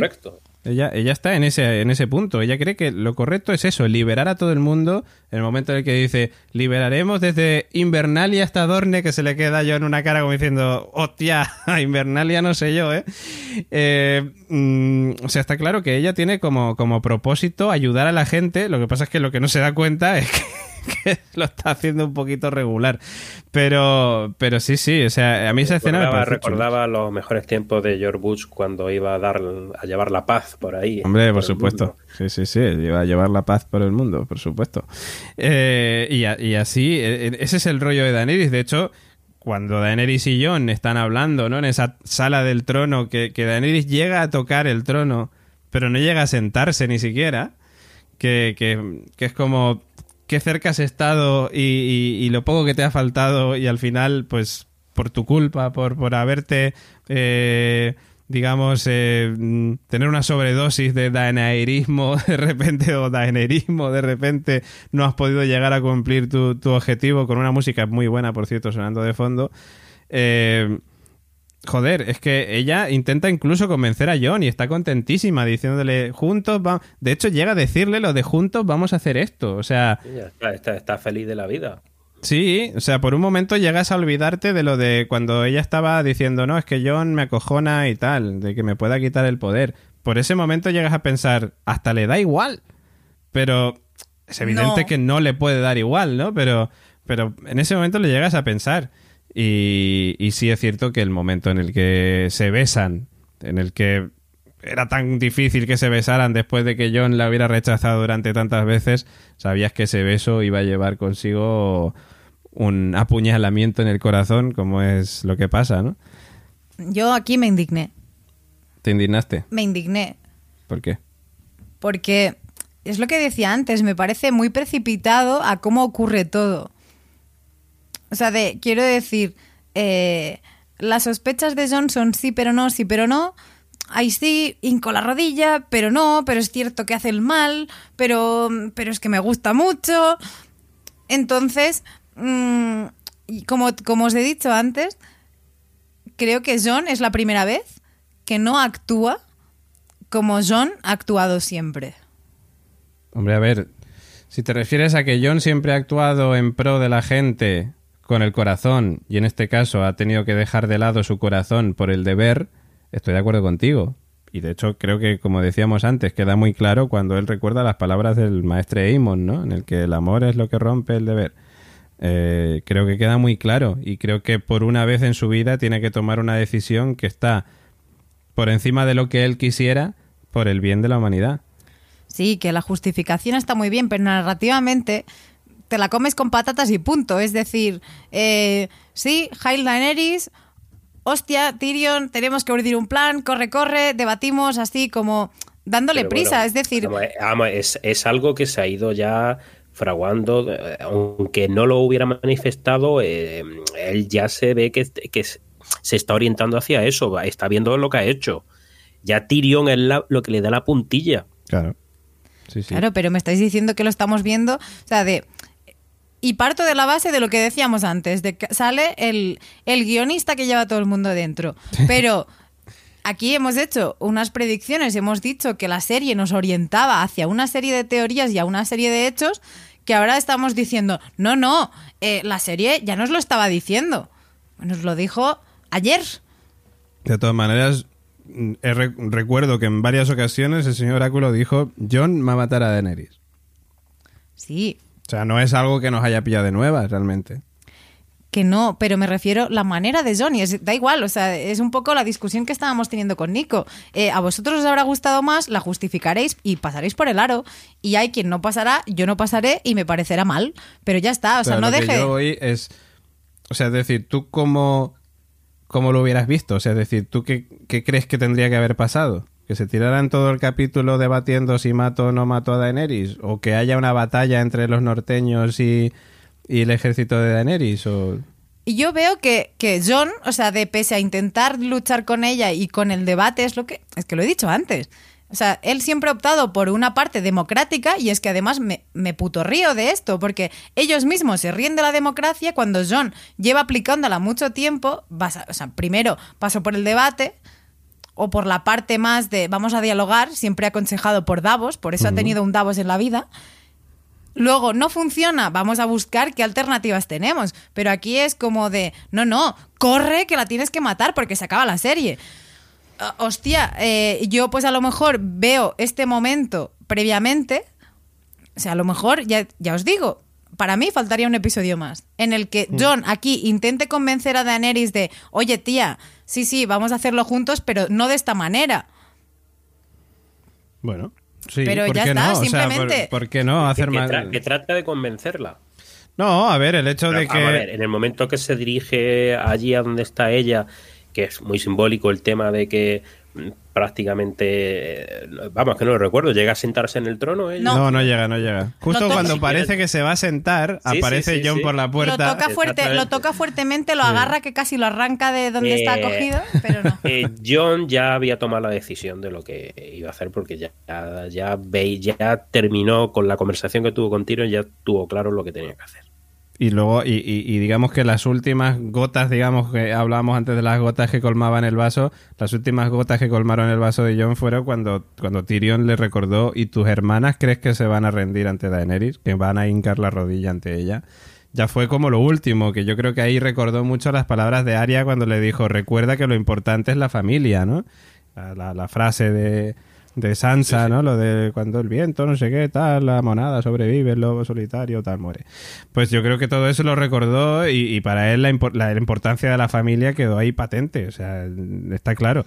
De todas maneras, yo creo que... él- él Entenderlo llega- lo entiendo, quiero decir. no, que- yo, yo entiendo lo que quieres decir tú también. O sea, que, que si hubiera habido más capítulos, ¿no? En el que, yo qué sé, pues por ejemplo, pues John sigue dudando o trata de convencerla. En el siguiente Daenerys mm, arrasa Dorne y John se sigue cabreando. Es y- decir, o sea, de- lo que decía Nico antes y, y de manera ahora que he conseguido Nico coger, tomar una ahora que he cogido el micro, eh, es que el final es hasta mitad del episodio y luego hay otro medio episodio que es epílogo farragoso. Sí. Entonces- a ver, epílogo. Farragoso, a mí no me parece farragoso. A pero- ver, farragoso quiero decir muy de no te olvides a nadie, ¿no? Que estén todos de venga, check, check, check. Los- los pocos que quedan sí, vivos- Tienen que hacerlo. Claro. Porque si no, la gente dice, pero ¿y qué pasa con este? Aún así lo van a decir. Y dicen, Claro. ¿y este- con este qué ha pasado? Y con- Claro. Claro, pero si lo quieres hacer bien, ya cágate en todo, haz un episodio de más de epílogo, pero cierra las cosas a una velocidad normal. O sea, es decir, en la anterior temporada decías, nos, nos cagábamos en los saltos temporales. Muy bien, pero Ya. es que ahora de tanto salto temporal, no, no, pierdo dos episodios para presentar, otro para despedir, otro para guerrear, y ahora ¡corre! Pero es que si tuvieras un episodio más de epílogo, habría gente diciendo, ay, es que esto no es el final de Juego de Tronos, esto es un epílogo. O sea, si al final... Yo entiendo lo que quieres decir, que para gustos colores. O sea, habrá gente que Es a dirá... lo que voy, o sea, de- desde mi punto de vista, Claro. y siempre lo he dicho, desde la manera que yo vengo recibiendo y percibiendo la narración de esta serie, Mm. no me parece que está acabando bien y no me parece una buena temporada. Mm. Ya está, o sea, es una percepción propia, pero creo que se pueden sacar muchas cosas y ha habido muchos guiños simpáticos y Mm. por eso he dicho que siendo un episodio que me da cosas, mm, sentimientos encontrados, pero tiene momentazos muy chulos y recuerdos a personajes muy interesantes. Creo que ha ha sido un capítulo que ha pasado de la, del drama, de la dureza, de tener que perder a la familia o de perder, sí, también en el caso de John, pero también era perder a la familia porque era matar a su tía y a su amor, al, al epílogo feliz, digamos, porque no deja de ser finalmente este epílogo un, un final feliz, al fin y al cabo, después de todo lo que ha pasado, ¿no? O sea, tenemos la parte agridulce, como decía Ma- Martin, ¿no? Tenemos la parte agri, digamos que es la primera mitad del capítulo, y la parte dulce es la última mitad del capítulo, en la que pues hay incluso eh, varios momentos cómicos. eh, vamos, es que para De- empezar por lo que decíamos, ¿no? Antes lo de Bran el tullido, el primero de De todas maneras, me parece muy, muy interesante que también hablemos un poco, pongámonos en política. O sea, porque sí, hemos hablado del nuevo consejo, del nuevo rey Bran, de este... Bueno, mm, todavía no hemos llegado a ese punto, pero lo hemos comentado, sí. Claro, hemos llegado a ello, pero me refiero que de repente, hostia, en este consejo de sabios de Itálica hay Dragón. el momento de Sansa de levanto la mano, que os follen a todos, Invernalia se independiza, hasta luego. ¿Hola?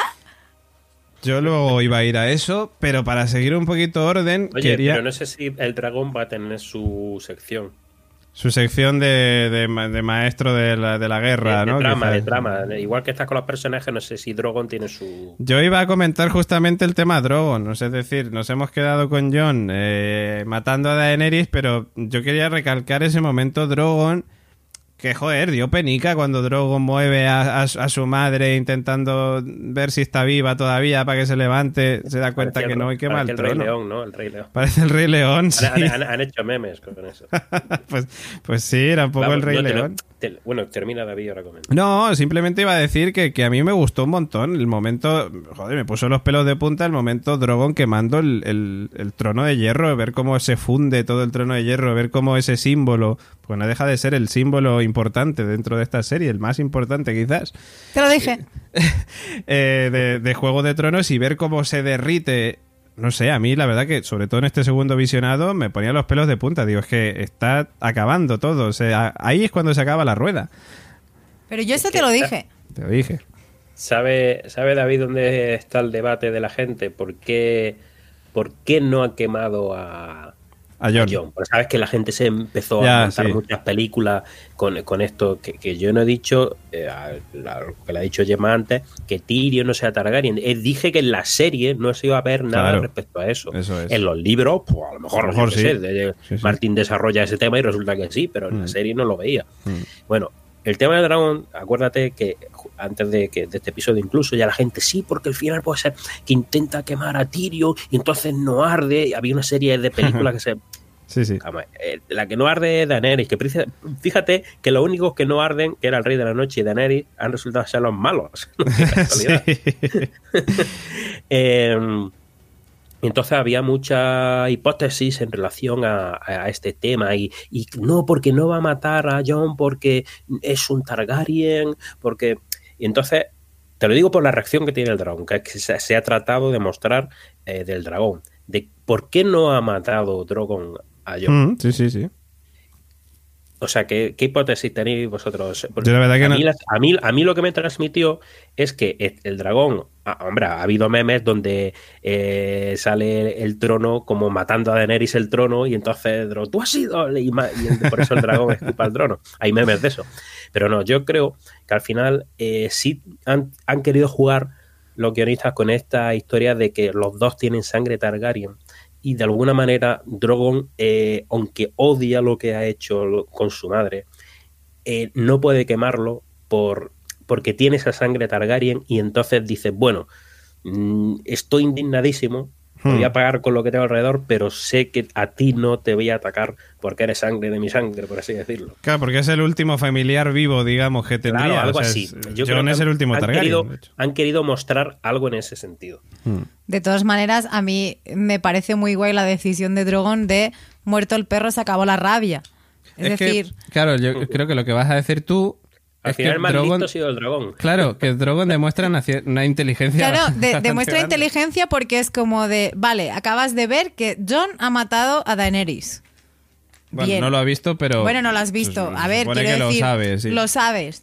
Pero eh, pagas la furia y la rabia con lo que ha hecho el mal en la persona de Daenerys. Al final, o sea, lo que ha hecho John, al final queda en unanimidad, vale, te la has cargado, pero es que el mal le venía infundado por el trono, por todo su mm, sed de poder. Al final es como de, muy bien, lo que ha vuelto mm, tarumba y ha hecho, he hecho, o sea, he perdido a mi ama po- por, ese trono, pues a tomar por culo. No hay trono y ya está. Y a- así nadie tampoco ni ocupará su lugar en ni caerá en lo mismo. Entonces, yo lo interpreté de esta manera benevolente. A, a mí realmente me sorprendió la inteligencia de Drogon, pero... Bueno, el Bueno. día el día que mataron a Regal les pilló de, o sea, de resaca, se habían despertado, estaban ahí un poco atorados. De y- resaca, ¿sabes qué me recordó mucho? El, el principio del capítulo, cuando Tyrion está mirando las calles y tal, y está la gente así, y hay uno de Invernalia así mirando al suelo, y digo, hostia, eso sí que parece Guau, una noche y os- de resaca fuera- jodidísima. Paréntesis, ¿os fijasteis en el cuerpo ese quemado caminando, como si fuera un walker? Sí, sí, que de sí, hecho, por un momento pensé, tío, es como la antítesis, están los walkers de hielo y estos son los Los walkers de, fuego. sí, no, ese tío no sé cómo sobrevivió con la cantidad de quemaduras que tenía, vamos, o sea... Acabó muerto seguro. El nuevo perro, a lo mejor, si no. No sé, pero volvamos, volvamos a la inteligencia Sí. del dragón. Que No, bueno, a ver. de hecho, me, el otro día, en el último episodio anterior a este de Radio Invernalia, me estaba, bueno, esto diciendo que eh, se notaba cierta habilidad, cierta inteligencia por Drogon y por su comportamiento en el ataque que había tenido con, con Euron, en lo último que habíamos visto. Hombre, a ver, yo la verdad no sé si es Drogon el que realiza todas esas piruetas con lo de Euron y tal, cuando ataca desembarco del rey y a la flota de hierro y tal, o es Daenerys la que le maneja en ese aspecto, la, la que se ha hecho un curso De todas intensivo. maneras, Pero eh, de todas maneras eso es del capítulo. Mientras estoy hablando, eh, yo ahora se me acaba de ir la olla, ¿vale? O sea, el anuncio que se me acaba de ir ahora ¿Vas mismo. a unir The Leftovers con... No, voy a unir eh, lo que habéis dicho de el, el último de la familia Targaryen, que es, sí, pero vinculado con la mente enjambre con Drogon o con los dragones. Es decir, eh, no le hace daño a él, un poco por lo que decís, pero mm, como que tampoco deja que el trono viva por si acaso a Jon se le diera por ocuparlo. Yo Como un poco a- salvando, a ver, fuera coñas, pero si, si acaba con el trono, tampoco corre el riesgo de que el último Targaryen pelee por ello, pese a que Jon ya ha dicho en infinidad, infinidad de veces que no va a caer en ello, ¿no? Pero es como de por si acaso se te ocurre. Yo creo, sinceramente, o sea, lo que dice el oráculo de que de que puede ser que reconozca, digamos, a, Jon como, digamos, su- el último Targaryen y por eso no le mate y tal, me parece bien, pero realmente yo creo que es que Importa vamos un a- nos, nos lo comemos con patatas. O sea, es Bueno, algo no, que- vamos a ver, hay bueno, referencia, la primera vez que en ese acantilado se acerca, cuando le toca, eh, dices. da la sensación, a mí lo que me transmitió es que como, como que lo olía Hmm, y decía, este es de los míos. hmm. Sí, Por de hecho se digo- ve, se- señor Oráculo, se ve cuando él va a ver a Daenerys para Claro, matarla, claro. que le deja pasar y todo. Sí, como que lo huele también. Sí, sí, sí, sí.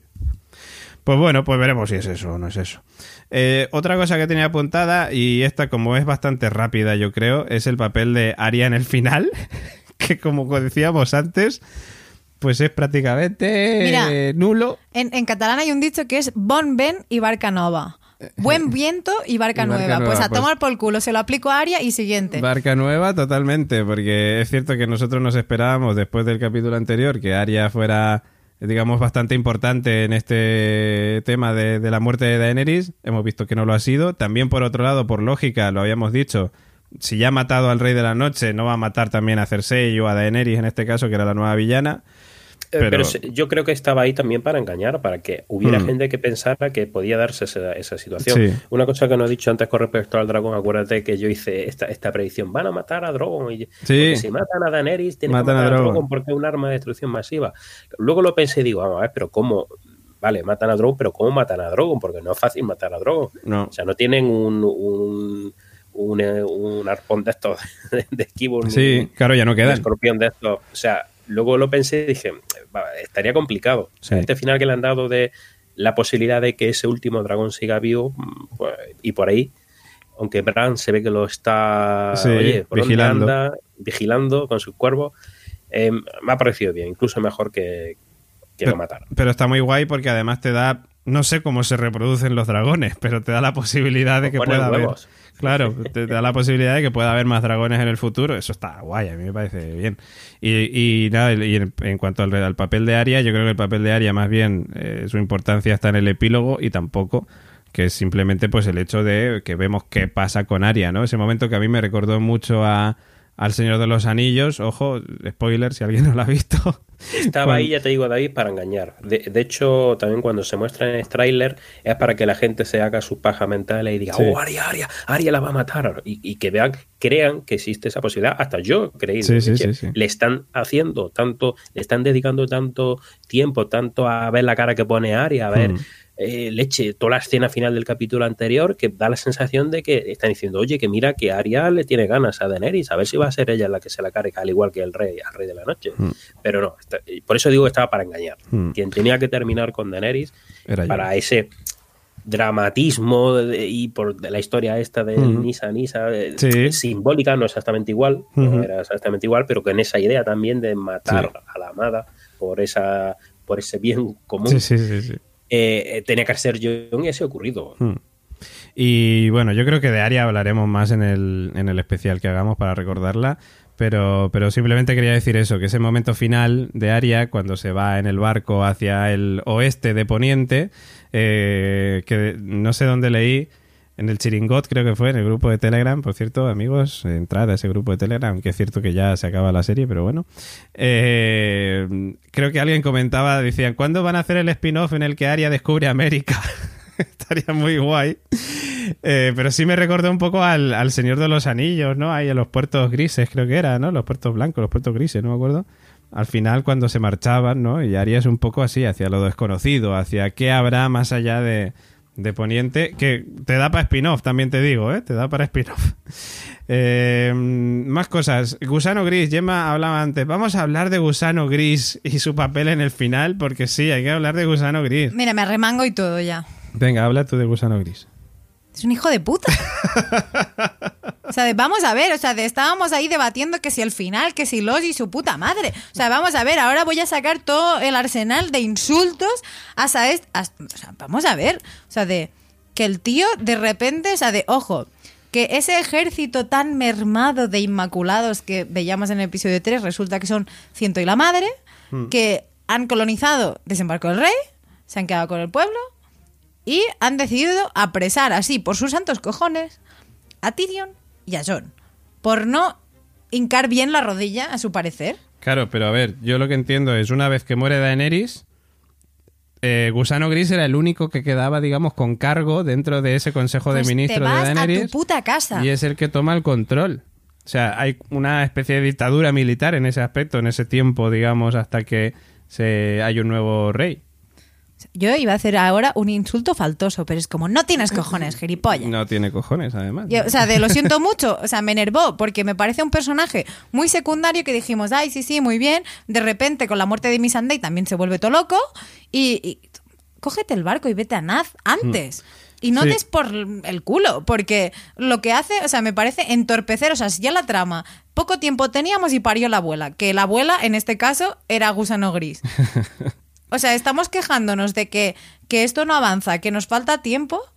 Y vale, sí, el epílogo de Gusano Gris es me voy a Naz, ahí, Sí, es una en la tierra como de de, como de decir, oh, qué bonito que al final se va a Narth ahí a ayudar a liberar a los esclavos.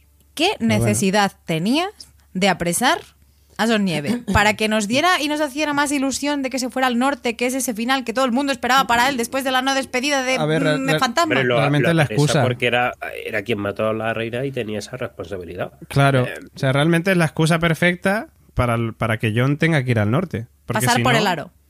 Porque O sea- si no, ¿cómo va a ir John al norte? Porque él quiera. Pues hombre, A sí, ver, él puede quería porque- ir, no me jodáis. Puede ir porque él quiera, pero mm, quedaba, yo creo, más poético si era de esta manera, de pues mira, tiene que ser así, John, te tienes que ir al norte. Pues ¿eh? venga, pues sí, que su forma de pagar hubiera sido esa. Pero la paga con John y con todos. Es decir, al final también es un poco, creo que Tyrion y Davos, que le tengan que decir, "Ch, bájate un poco, chaval.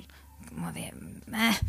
Porque como el tío, o sea, cada cosa que le dicen parece que Está cabreado, está muy Uh, cabreado. Está, El gusano gris estaba con- cabreado como Nico Frasquet con el final de. O sea, luego pensé, digo, me parece muy guay que te lleves a todos, que, Y que- no, y que luchas, es decir, dices, vale, la liberación de tu pueblo, claro, o sea, de él ha mamado que, que la liberación es sucumbir.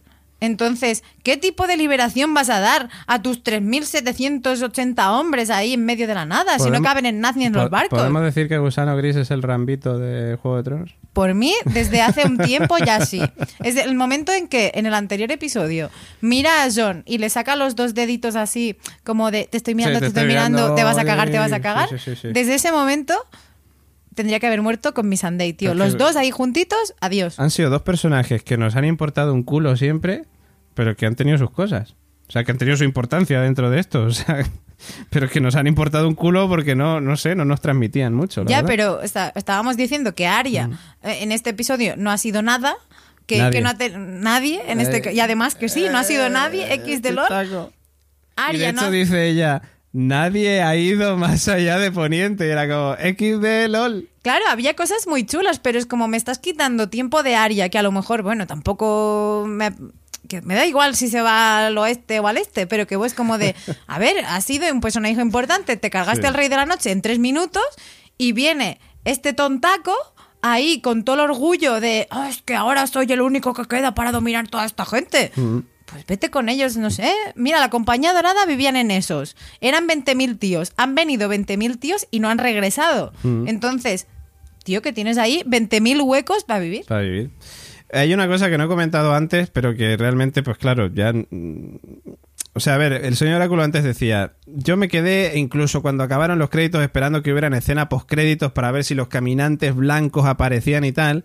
Y yo es cierto que recordé mucho la teoría de Gemma Yats la semana pasada, creo que era que la decía, el tema de eh, Daenerys podría ser la nueva reina de la noche, ¿no? Y en ese momento en el que Drogon se lleva a Daenerys, dices, hostia, pues igual se la lleva al norte Se del todo. se le escurre cae encima de un vidriagón, ¿no? Y ya- O yo qué sé, o la lleva al norte del todo y por lo que sea, los niños del bosque la convierten en nuevo caminante blanco y tal, y es la reina Bueno, de la ya, noche. Ya queda abierto a la imaginación. Eh, ojo, cada- En Claro. Reddit, cada cual que, cómo, cómo evolucionaría. Eh, eso. Eso es. en Reddit llegué a leer una cosa que era muy chunga, pero que en el fondo me hubiera gustado hasta más.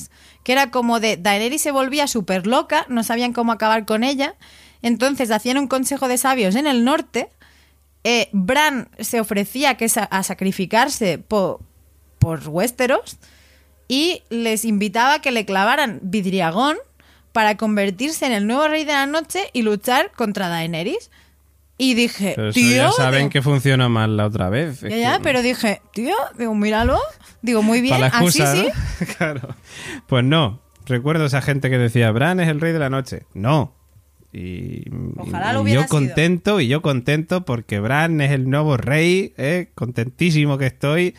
Que por cierto, ¿Cuáles son los títulos nobiliarios Vamos, de vamos Bran? ya, Tuyo. vamos ya al tema de Bran Rey. Vamos ya Sí, a eso. Vamos al tema de Bran Rey, al tema del Consejo de Ministros que decía Gemma Yats antes, que por cierto, había gente que no sabemos quiénes son, que estaban ahí y de hecho encontré una noticia que, que indagaba sobre esto y, era, y decían, pues ni puta idea.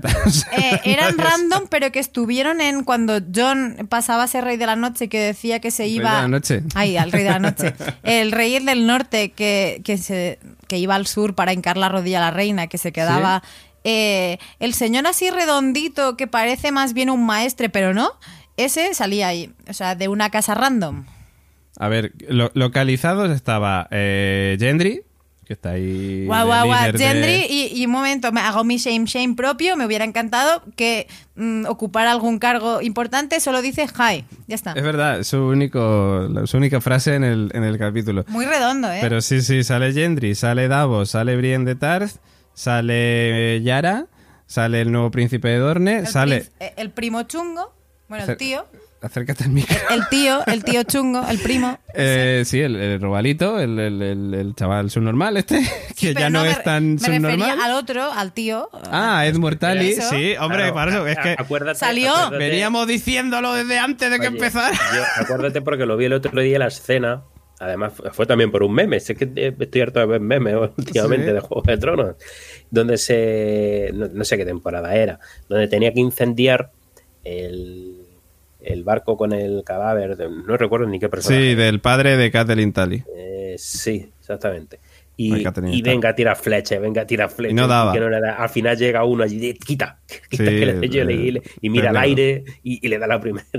Sí, o sea, sí, es un tío patético. O sea, por eso es la escena, la escena Claro. de risa. De, Oye, pero ¿dónde vas tú? Totalmente, totalmente. Que nosotros veníamos diciendo desde que antes de que empezara la, la temporada, van a salir, ya va- van a salir eh, El Murtali y Robin Arryn y tal Pero, en el primer bueno, capítulo. Por- eran el último, pero, bueno. Acuérdate, acuérdate, David, la película que nos montamos con que iba a salir el Howland. Howland Reed. Reed, sí. Y, o sea, pues así hay mucha gente, hay mucha Claro. gente que como eh, eh, es una historia compleja, pues da a que la gente se nos montemos nuestras películas y cuando no ocurre, pues la gente se, se frustra. Oye, ¿y qué ha pasado con esto? Y, y eso es lo que da lugar a que se dé, aparte del- de que pueda tener sus pequeños fallos narrativos, que haya sido apresurado, pero esto también hace que en conjunto pues salgan esos haters por ahí, cuando la gente se frustra porque no ha visto esto, porque, porque esto no me cuadra con, con esto.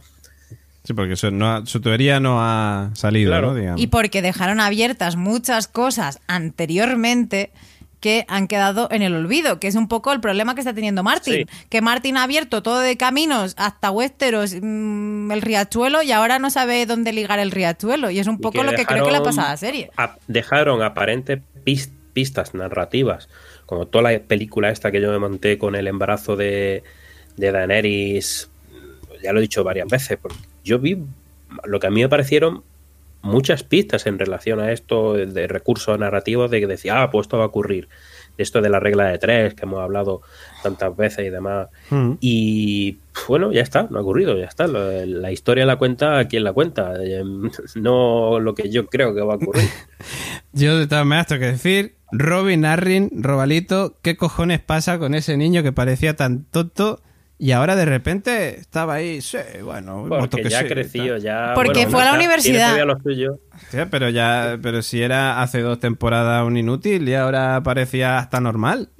Total, ¿para qué? ¿Para decir hi? ¿Ya está? Pues tampoco le hacía Sí, falta mucha hace- listura. pone cara de sí, sí, sí, como sé de esto, ¿eh? sé de lo que estoy hablando. O sea, les dieron ahí también era un poco rambito ahí. ¿eh? Unas líneas de diálogo me parecieron estupendísimas. Sí, sí, sí. Robalito también un poco rambito. O sea, Gendry le nombraron eh, heredero Baratheon para que se sentara en la, silla de madera. Y ya decir está. que sí. Y decir, que, sí, ya está. Bueno, yo estaba enumerando, también estaba John Royce, el, el vasallo de la casa Arryn. Y bueno, eh, Sam también estaba por allí, el Mortali. Y había una serie de personas que estaban por ahí. Eran tres. Eran tres que no sabemos quiénes son. Y de hecho es que na- nadie sabe quiénes son. Y la verdad que ahora mismo nos suda tres. A mí no ahora, cuando vi el episodio y cuando... que me da igual. No nos importa. La cosa es que todos votan eh, que sí a favor de la moción de Tyrion Lannister en la que dice que el, el rey debe de ser Bran el tullido Stark. Primero de su nombre. Pero fíjate, fíjate que, que ahora el sistema no es por herencia de rey que tiene un niño y ya ese va Claro. a ser el rey. No, no. Ahora se elige como los papas. Eso es. Sea, Igual que los papas. Sí, sí, sí, sí. Lo eligen ahí, digamos, los representantes de las casas más importantes de Poniente. A ver, pero aquí... Anda, un pasito. O sea, Sam quería ir ya a la democracia directamente. Venga, vamos a votar todos, pero bueno, no han llegado a eso, pero. Pero un poco, pasito. acordaros cuando empezábamos a, a- a grabar esta temporada que, que Nico comentaba el tema de, del cambio climático, del, de, un poco del retrato de la Mm. Tengo algo realidad. de eso. Ah, mira. Sí. Del retrato de la realidad extrapolado al funcionamiento de la serie. Y aquí se ve bastante claro. Es como democracia. Bueno, nos reímos de ella, como se ríen en tantos, muchos países. Eh, vamos a hacer un poco la elección a dedo del Papa de los candidatos, un poco como Eurovisión, ¿no? Que también, bueno, a algunos les gusta más y a otros menos. Que está chulo. Y luego también la crítica a la monarquía. De decir, ¿por qué cojones tienes que heredar un reino si, si no? Pues, pues también está muy bien, porque realmente es una institución que es totalmente arcaica. Entonces, si extrapolas toda esta crítica que pasa en cinco minutos o siete eh, durante el episodio, joder, está muy guay porque es lo que estamos viviendo ahora en nuestra Pero, casa. Oye, también no sé hasta qué punto puede- queda un poco ridículo. O sea, fíjate como algo tan importante parece que es improvisado. Bueno, ¿qué, qué hacemos? Que estamos aquí, que no hay rey, que tú qué dices, qué, qué propones. y ahí en dos minutos se, ya, se, venga, pues vale, pues muy bien. Pues Hombre. se vota esto y ya hay rey. También te digo que, que al fin y al cabo casi todos eran colegas. O sea, que era fácil Sí, sí, llegar a un sí. acuerdo. Eh, ellos y- lo y- se lo. Y, y casi todo familia de Bran también, casi todo familia de los Stark, con lo cual, pues, ¿qué quieres que te diga? Ahí llegaron enseguida a un acuerdo. También te digo que la elección de candidato me hace risa porque veíamos en anteriores episodios a Tyrion hablando con Bran. Sí. Entonces, también pensé, digo, hostia, digo, ¿lo habrían pactado antes de, oye, No, ve"? no, yo Oye, entiendo que que... otra cosa que fíjate al final quién queda, ¿eh? El, el niño tonto este. Robin, eh, O sea, a la gente que se escondía y que, que prácticamente que, que menos guerra hacía. Sí, y- sí. Sí, sí, no voy como Que, decía- que parecía los que iban a morir antes, al final quedan ahí como, El- el- como los reyazuelos principales. Es lo que decías tú, cuando es mortal y empieza a decir, yo qué bueno, está en alguna batalla y tal, era como, tú vas a ser rey, tú estás flipado, chaval. pero es... Que Sansa le dice, te, cállate un momentico. Insisto, es un retrato muy real de cómo funciona ahora. Al final, la gente que más pelea, la gente que más lucha, acaba siendo nada. Es decir, yo qué sé, una Rosa Fíjate, Parks. John, por ejemplo, John, como lo ha pasado, que todo el mundo ya, venga, John, es que Targaryen va a ser el rey porque es legítimo rey. Pues mira, pues allí como un pari Sí. en el norte y él feliz de la vida, ¿eh? es lo que siempre ha querido desde el primer capítulo. Totalmente, pero, pero es cierto que cuando, cuando Tyrion empieza a hablar y va a proponer a alguien, yo pensaba en eso, que iba a decir, eh, John es el legítimo heredero y tal. No me esperaba que fuera a decir Bran. A mí me alegra, porque ya os digo, soy Tim Bran a tope y, me- y me alegro por él. Pero la verdad, pensaba que iba a, a- a proponer a John. Pero bueno, eso no pasa. Eh, hay un montón de comentarios que nos están dejando en el directo, muchísimos. Eh, por aquí Unai dice, yo a los Inmaculados me los habría cargado. Y yo también. Tú también, y creo que todos. Y Nani dice, bueno, se va a NAF a seguir guerreando, que es su puto trabajo. Y pues bien, pues, pues claro que sí. Si tampoco. O sea, lo, lo, es que qué pasa que con este señor que no nos importa. o sea, gusano gris, que haga lo que le dé la gana. Eh, ah, bueno, el momento que decía antes Gemma, ¿no? Cuando están diciendo todos que sí y Sansa tiene su momento de, ay, pero yo es que quiero que el norte siga siendo libre. Y era como, a ver, tía, Bran es un Stark y va a ser quien gobierne los siete reinos. ¿Qué más te da? O sea, si, si, si son de los Starks, o sea, si son tuyos también. Pues no, ella quería su coronita. ¿Eh? Que también te digo, ahora el momento de vestuario de Juego de Tronos, o sea, momento, momento el corte inglés, o sea, ese vestidazo de Sansa siendo coronada reina del norte, brutalísimo. O sea, de, Mm. Quiero bueno. decir, eh, el para verla en ese momento, bien, pero es que parecía que es como de, ay, hija mía, te- toma ya, o sea, toma, toma la chuchería, que es lo que si- vienes dando por el culo. Por el todo culo desde el primer capítulo. O sea, eso habrá cambiado ella mucho, habrá espabilado un montón, todo lo que quiera, demasiado quizás, pero su tronito ya lo tiene, su tronito ya está contenta y ya está, es la reina del norte. Perfecto, para ti todo. A- alegría. Te lo pases bien. Eh, ah, vale, voy ya prácticamente ya casi acabando. Tengo el tema de eh, que Bran iba a buscar a Drogon, que eso lo comentó antes el señor Oráculo, ese consejo de- de- del rey que comentaba Gemma con el juego de las sillas con Tyrion. Eh, y claro, por aquí había Que por visto cierto, para lo que ha Bron. Para lo que ha quedado Bron. Hombre, bueno, Bron es consejero de la moneda. Bron es otro que se lo ha montado de puta madre. Ha acabado consejero de la moneda, señor del dominio, eh, ser Bron de aguas negras. Ah, el puto amo al final. Bron se ha salido con la suya como personaje que le ha sudado tres cojones la guerra que tenga cada uno con sus movidas. Él ha ido a lo suyo y al final es uno de estos grandes ganadores de, de Juego de Tronos. O sea, claramente. Eh, y luego había una teoría por ahí que decía que, claro, cuando Bran pregunta en ese consejo de- del rey eh, pues, dónde está Drogon, Sam dice, bueno, se le ha visto dirigirse hacia el este, ¿no? Que Bran le corta diciéndole, bueno, pero eh, cuanto más lejos mejor y tal. Y claro, ha habido una teoría por ahí que decía, bueno, a lo mejor el dragón, si se va hacia el este, se está yendo a, a esos o a las tierras de los Dorrakis y tal, a lo mejor buscando sus propios orígenes y tal. Y decían, ¿regresará en busca de venganza ahora que sabemos que tiene algo de conciencia? Pues no lo sé, No. porque la serie acaba aquí. Mira, no como el si- señor Oráculo, siempre lo quería hacer. No. No.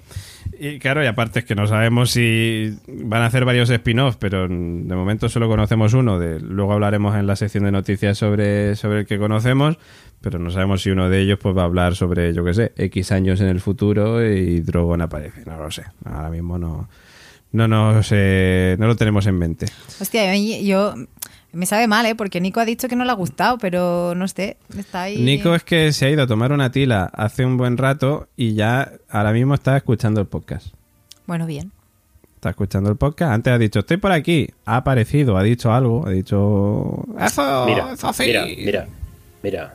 Eh, ¿Queréis finales? Yo te guionizo ahora mismo un final. Venga. Drogon se ha llevado a Daenerys a la bruja roja Oh, que, que conocía a ella, que era, ¿cómo sí, se llama? sí, no me la- acuerdo el nombre no me acuerdo yo tampoco, pero sí, la Eh, otra bruja roja. Kimbara. Eso. Pues se la ha llevado para que la resucite. Claro. Para que todo vuelva. Ahí estamos. Para vengarse de todo lo que ha pasado con- Jon. Y entonces eso ya va a ser el, el siguiente, lo siguiente. Y va a ser la reina del fuego, ¿no? En vez de la reina de la Ya, noche. ya cada cual lo que se quiere imaginar. Eso Claro. es lo que tiene las historias de este tipo. Sí, sí, sí, totalmente, totalmente. Eh, bueno, Brienne de Tar también cierra su, su ciclo en esta serie, pues eh, apuntando ahí cosicas de Jamie, que empieza ahí a poner Que de "Perdió hecho lleva la mano". armadura de él. Lleva la armadura y, y yo la vi que la decía, y murió por su reina y tal. Y la vi así como en plan, y pensaba que iba a decir, "Mm, bueno, y era un poco, y me dejó por él y por ella. y- Pero no, no lo hace, no lo hace.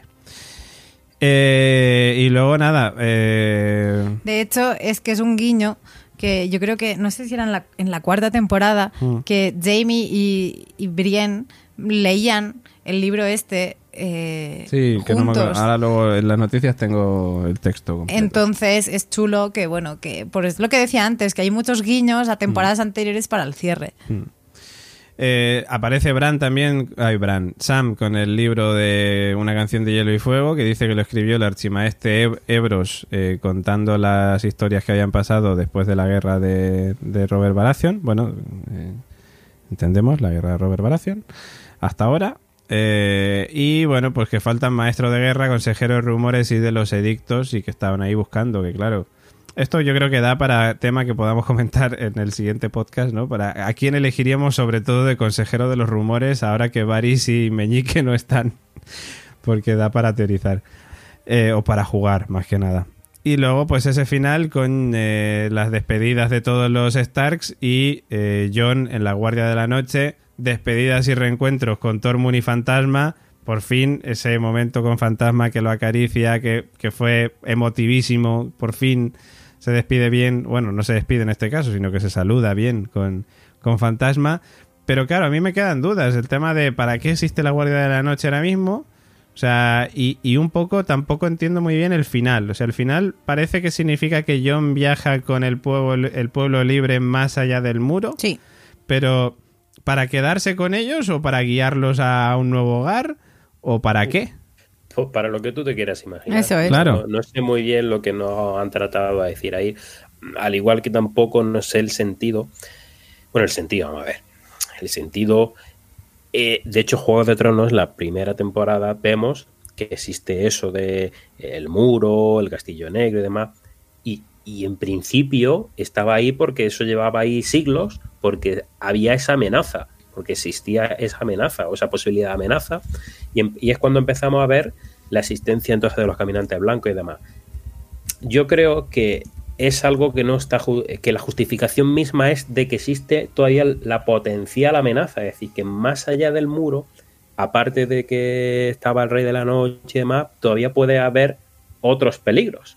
Entonces, la existencia de ese muro y de que estén ahí no, no es condición necesaria que exista el rey de la noche. Es algo como un- una tradición Mm. que ya viene de siglos y que es necesario que esté ahí porque hay algo más allá del muro que todavía puede ser potencialmente peligroso. Yo creo que es la idea. Hombre, yo también lo entiendo así. Lo que pasa es que si aceptamos eso, que yo lo acepto, estaríamos dando a entender que, que a lo mejor los caminantes blancos no saben realmente si han acabado o no, por ejemplo, que podrían existir o seguir existiendo. por ejemplo, que ese era más allá del muro donde todavía estaban los niños del bosque, Mm. es decir, una serie de, de criaturas dentro de la mitología de, de esta narrativa que, no sé, que todavía pueden existir y Mm. todavía puede darse esa situación de potencial peligro. Por eso digo, de esa tradición, que no es necesario que haya un, un ejército caminante blanco para justificar que la Guardia que la esté, Noche. que esté la Guardia de la Noche. Es decir, la Guardia de la Noche ha estado ahí mm, por siglos Hmm. sin necesidad de que tengan al Rey de la Noche allí enfrente, ah, míralo, qué peligro, sino Hmm. que es como una tradición, algo que por, la, eh, por el hecho mismo de lo que hay más allá del muro, de esos seres mitológicos que todavía pudiera haber, eh, no necesita la justificación de la existencia del Rey de la Noche. Es decir, todavía puede haber cosas más allá del muro. Hmm. Eh, Nani nos dice en la emisión en directo, dice, eh, John será el nuevo Mans Rider de los salvajes, el nuevo rey más allá del muro. Bueno, pues ¿por qué no? Puede ser. De hecho, estaba leyendo una frase eh, en Twitter mm, que acaba de compartir Marina Such y decía, dice, los finales de las series no son para cerrar tramas, sino para despedirse. Sí, sí, no, no, sí, sí, mm, está claro porque, o sea, de todo lo que- de todos los destinos, digamos, que toman eh, lo- lo- los cuatro Starks, puedes hacer perfectamente, o sea, continuar y van a pasar cosas, eso está Claro. clarísimo. Claro, o sea, tra- tra- no puedes cerrar todas las tramas. Claro, o sea, pu- puedes hacer spin-offs como si quieres, de, los cuatro puedes hacer spin-off. Ahí, venga, spin-off. mismo que te he dicho yo de que me he inventado de que lleva a Daenerys a que la resucite Kimbara, podría ser una También. posibilidad dentro de la, de, la, de la historia. Ya pasó con John, ¿por qué Sí. no puede ser con Daenerys? Sí, sí, sí, claro que sí. Eh, ah, bueno, y un detalle que me comentó Nani por Telegram hoy por privado, me dice, ¿te has fijado en el detalle que cuando John se va con los salvajes hacia, hacia el norte, más allá del muro, eh, crece un poquito de hierba? De hierba, ese, yo me di cuenta también. Y era como que, ¿qué significa esto? ¿Que, que- que se está deshielando el, el norte? ¿Qué, qué está pasando aquí? ¿no? O sea, el, que- cambio climático que decía Nico, eh, ¿se están derritiendo los polos o qué pasa aquí? ¿no?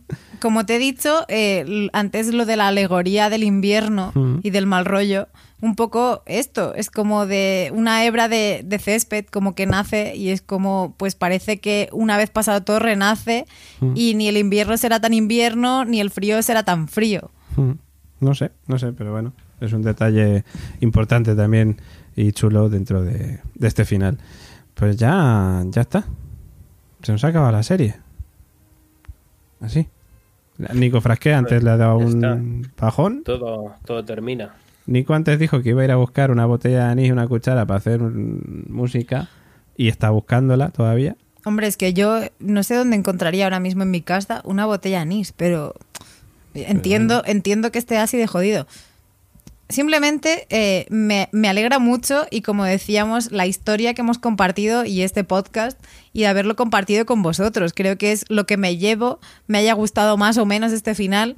Eh, de hecho, soy más Team Nico en este caso. He intentado defender la serie de la mejor manera que he podido porque al final todos somos espectadores o meros espectadores.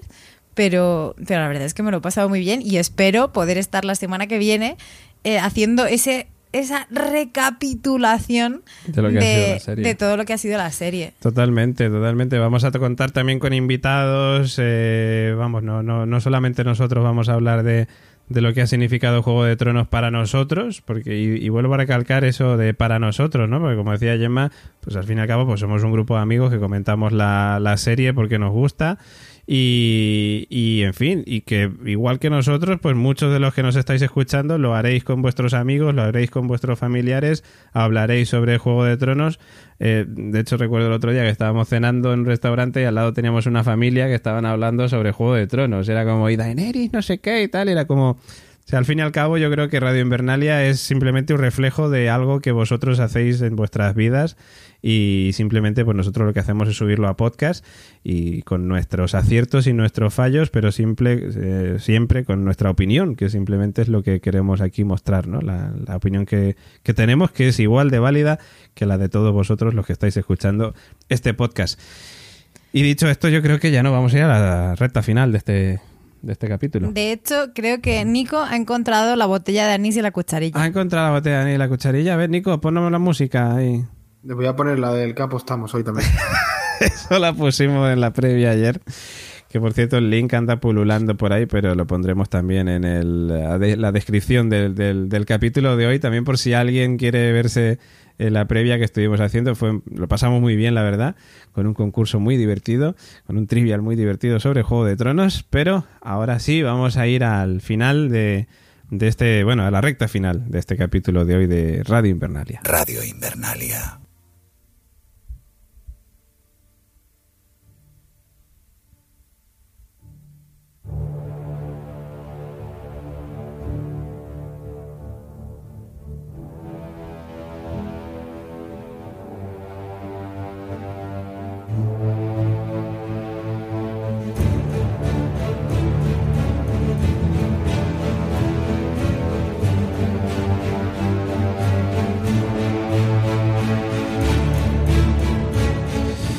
Llegamos también a una de las partes que más os gustan. Acaba Radio Invernalia, pero esto no para. Esto no para. Acaba Juego de Tronos, perdón, Radio Invernalia no. Eh, como digo, es esa parte de los sorteos. Ya sabéis que por cortesía de la friquilería, la semana pasada sorteábamos un pack de 12 cervezas. De cerveza, joder, ya no sé hablar. 12 cervezas. Caminante Blanco en nuestro Twitter, arroba la constante 1. Y ya tenemos el nombre del ganador, que es. Pues es ni más ni menos que nuestro querido amigo oyente eh, Uriol Fleck, arroba Fleck75, que dijo a la pregunta que nosotros hacíamos de quién va a ser el, el, el, que se siente en el trono de hierro, decía, la van a cascar todos, así que Drogon o Viserion o Rhaegal. Dice, bueno, el único dragón vivo que queda. Pues él decía que él iba a ser el único que se, el último que se siente en el trono de hierro. Y bueno, no se ha sentado, pero lo ha destruido, con lo cual, pues, pues oye, acertado en parte sí que has estado, o sea que enhorabuena Uriol, enhorabuena, enhorabuena Fleck eh, por ese premio que te ha tocado, ya sabes, mándanos por mensaje directo tus datos para que la friquilería te haga llegar a casa ese espléndido pack de 12 cervezas caminante blanco. Ya sabéis, todo ello, como siempre, cortesía de la friquilería, los que tienen un montón de productos de Juego de Tronos, casi 400 artículos y subiendo. Y como ya sabéis, también tienen el mejor hidromiel del mercado, Bodegas Valhalla. Y esta semana nuevo sorteo en Twitter. Como digo, todavía no ha terminado Radio Invernalia. Y nos queda un sorteo más. Pero en esta ocasión es un sorteo directamente para podcasters. Eh, Podigy, la web de alojamiento de podcast profesional, sortea cinco cuentas de categoría indie gracias al patrocinio de nuestra previa de Juego de Tronos que estuvimos haciendo ayer un poquito antes de ver el capítulo. Allí tenéis que, en Twitter, eh, tenéis que buscar entre nuestras publicaciones el emblema de la casa Podigy y seguir las instrucciones para llevaros una de esas cuentas para alojar hasta tres de tus podcasts en Podigy durante un año totalmente gratis. Ya sabes que en un periquete tendrás listo tu podcast para su escucha.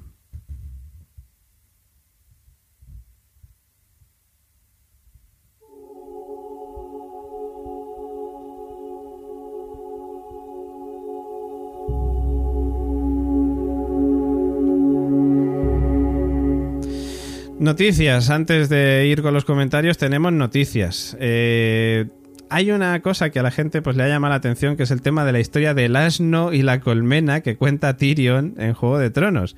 Y es que hay que decir que Tyrion no es la primera vez, bueno, si recordáis, en este último capítulo, cuando están ahí despidiéndonos de, de, de desembarco del rey, cuando vemos el consejo del rey, eh, pues debatiendo sobre el tema de, de los... Eh, puticlubs o los eh, barcos, eh, Tyrion dice mm, que una vez entró a un prostíbulo con una colmena y un asno.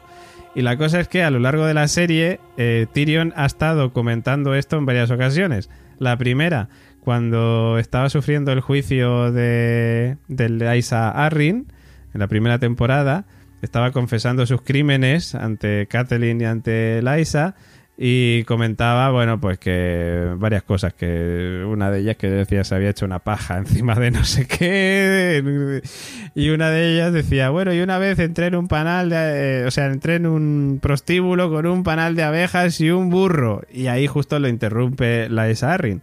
Pero es que luego más adelante, en la... Pues no me acuerdo en qué temporada era, pero hay un momento en el que Tyrion está jugando con Gusano Gris y con Missandei al tema de contar chistes y tal, y después de contar el, tema de un Stark, un Martello, un Lannister entra en un bar y tal, Luego intenta contar otro que no sabemos si es un chiste o no, que dice una, una vez entré en un burdel con una colmena y un asno, un asno y la encargada dijo, pero otra vez lo interrumpen porque Merín está bajo ataque. Y luego, pues la última vez ha sido ahora, pues al final de, de la serie, al final de esta escena de, del Consejo del Rey, en el que nos seguimos quedando con la intriga de qué pasa con la historia del el asno y la colmena y Tyrion entrando. Por ahí se ha contado, pues una. se ha hecho una. Una, teoría fan ¿no? sobre, sobre qué es lo que realmente pasa, pero bueno, no, realmente no hay eh, ninguna ningún apoyo oficial sobre todo esto y tampoco ha salido en los libros, con lo cual es una cosa de Benioff y Weiss que ahí queda para la posteridad como un detallito que nos dejan.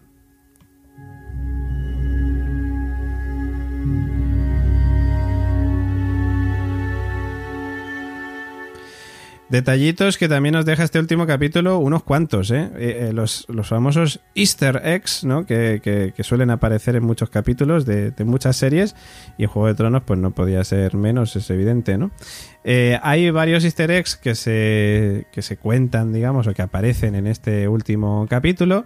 bueno, por, por, un lado está el tema de qué hay al oeste de de Westeros, de, Poniente, que es eh, en alusión a la temporada 6, al episodio 8, cuando Arya está hablando con Lady Crane, esta actriz de teatro, y ella pues le pide que la acompañe a Pentos y Arya le dice que no puede y cuando le pregunta que a dónde irá Arya le dice eso está al este y Westeros al oeste, pero ¿qué hay más allá eh, de Westeros, que hay al oeste de Westeros. Y bueno, vemos que finalmente Aria pues acaba cumpliendo, digamos, esa idea que ella tenía de saber qué, hay más allá, ¿no? Luego está el tema de la puerta del muro abriéndose y cerrándose, que esto de hecho me lo comentaba Jen Mayach esta tarde, que es curioso que la serie empieza como, o sea, termina como empieza y empieza como termina, ¿no? Con unos eh, guardias de la noche cruzando el muro, más allá del muro. En este caso John es quien cruza más allá del muro, pero entendemos que con mejor suerte que, los que lo cruzan por primera vez en el primer capítulo. Eh, Eso parece. Y luego, pues, eh, bueno, tenemos el trono de hierro en cenizas, que recordamos a las visiones de las casas de los eternos. Eh, Davos, recordando, como decía Gemma antes, las clases de, de Stannis y de Shirin sobre cómo hablar bien. Eh, Tyrion recordándole a Jon que, bueno, pues después de tantos años de mano del rey, pues seguramente en algún momento le entren ganas de volver a ir al muro a mear desde lo más alto, como ya hizo en la primera temporada. El juego de las sillas que comentaba antes Gemma Yats evidentemente el, eh, el reflejo del libro de George de la saga de George R. R. Martin Canción de Hielo y Fuego que aparece reflejado en el libro que le entrega Sam a Tyrion y eh, bueno pues eh, Brienne con escribiendo esas palabras ¿no? en, el, en el libro blanco que se llama sobre, sobre Jamie ¿no? Y bueno, y por último, simplemente el tema del, de, Fantasma, que todos lo estábamos esperando. Todos queríamos que pasara esto, que John tuviera ese momento cariñoso con Fantasma y que a todos nos tocó la patata, porque sí, porque somos muy fans.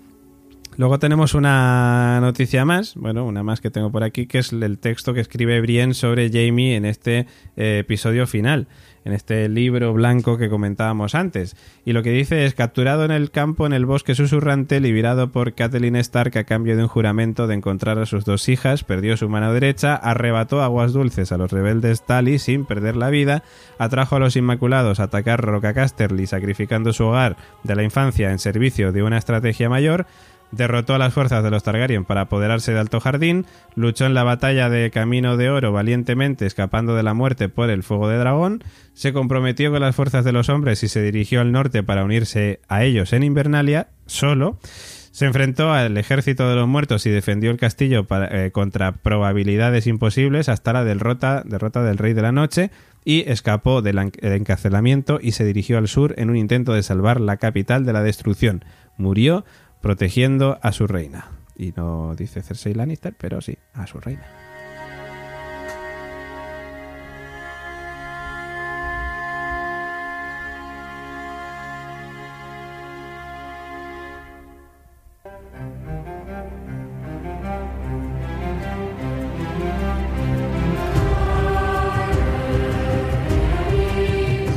Ahora sí, llegamos al final. Eh, en primer lugar, recordar cuáles son las vías de contacto con Radio Invernalia en la dulce voz de Gemma Yats.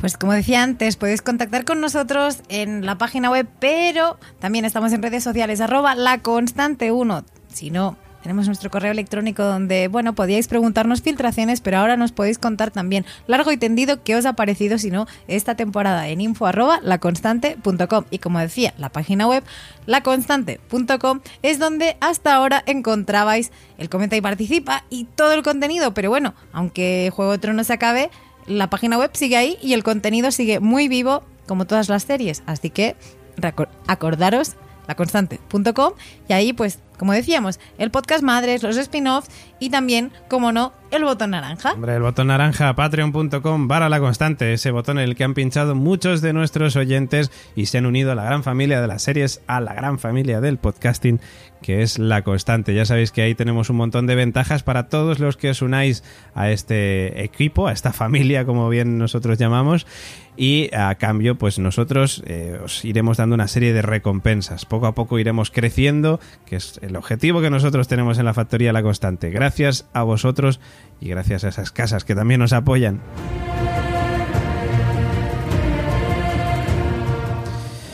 Y quedan solamente dos cosas. Por un lado, los comentarios que nos dejan nuestros queridos amigos y oyentes en nuestra página web, laconstante.com, en nuestro querido comenta y participa, donde ya sabéis que podéis comentarnos todos los, eh, todas vuestras impresiones sobre el capítulo en cuestión que comentamos de Juego de Tronos o de las series, como decía antes, Gemma Yats, que comentamos también capítulo a capítulo en los spin-off de La Constante. Y también nos queda escuchar el tema del señor Oráculo. Eso será al final del podcast. Vamos con los comentarios. En primer lugar, tenemos, eh, voy a empezar con uno. Tenemos un montón de comentarios, eh, más que nunca, diría yo. Entonces, como ya sabéis, va a ser imposible leerlos todos. Pero bueno, vamos a leer ocho. Yo creo que ocho está bien. Y en el próximo podcast, si podemos, leemos alguno más. Vamos a ir con el primero, que siempre hago de leer el primero, eh, que es de Elena Alonso, que dice, un final muy Disney, Happy Flower y entretenido. Me faltó escuchar alguna canción. Quizás a Sansa al estilo de Aragorn en El Retorno del Rey, su corona era muy parecida. Bueno, en serio, aunque da pena que cierren tan rápido, creo que es el mejor final. A Daenerys, por supuesto, ya sabíamos que no iba a salir del primer día de reina. Y vamos, Jon Snow coronado rey de los siete reinos cuando no quería ni siquiera la del norte.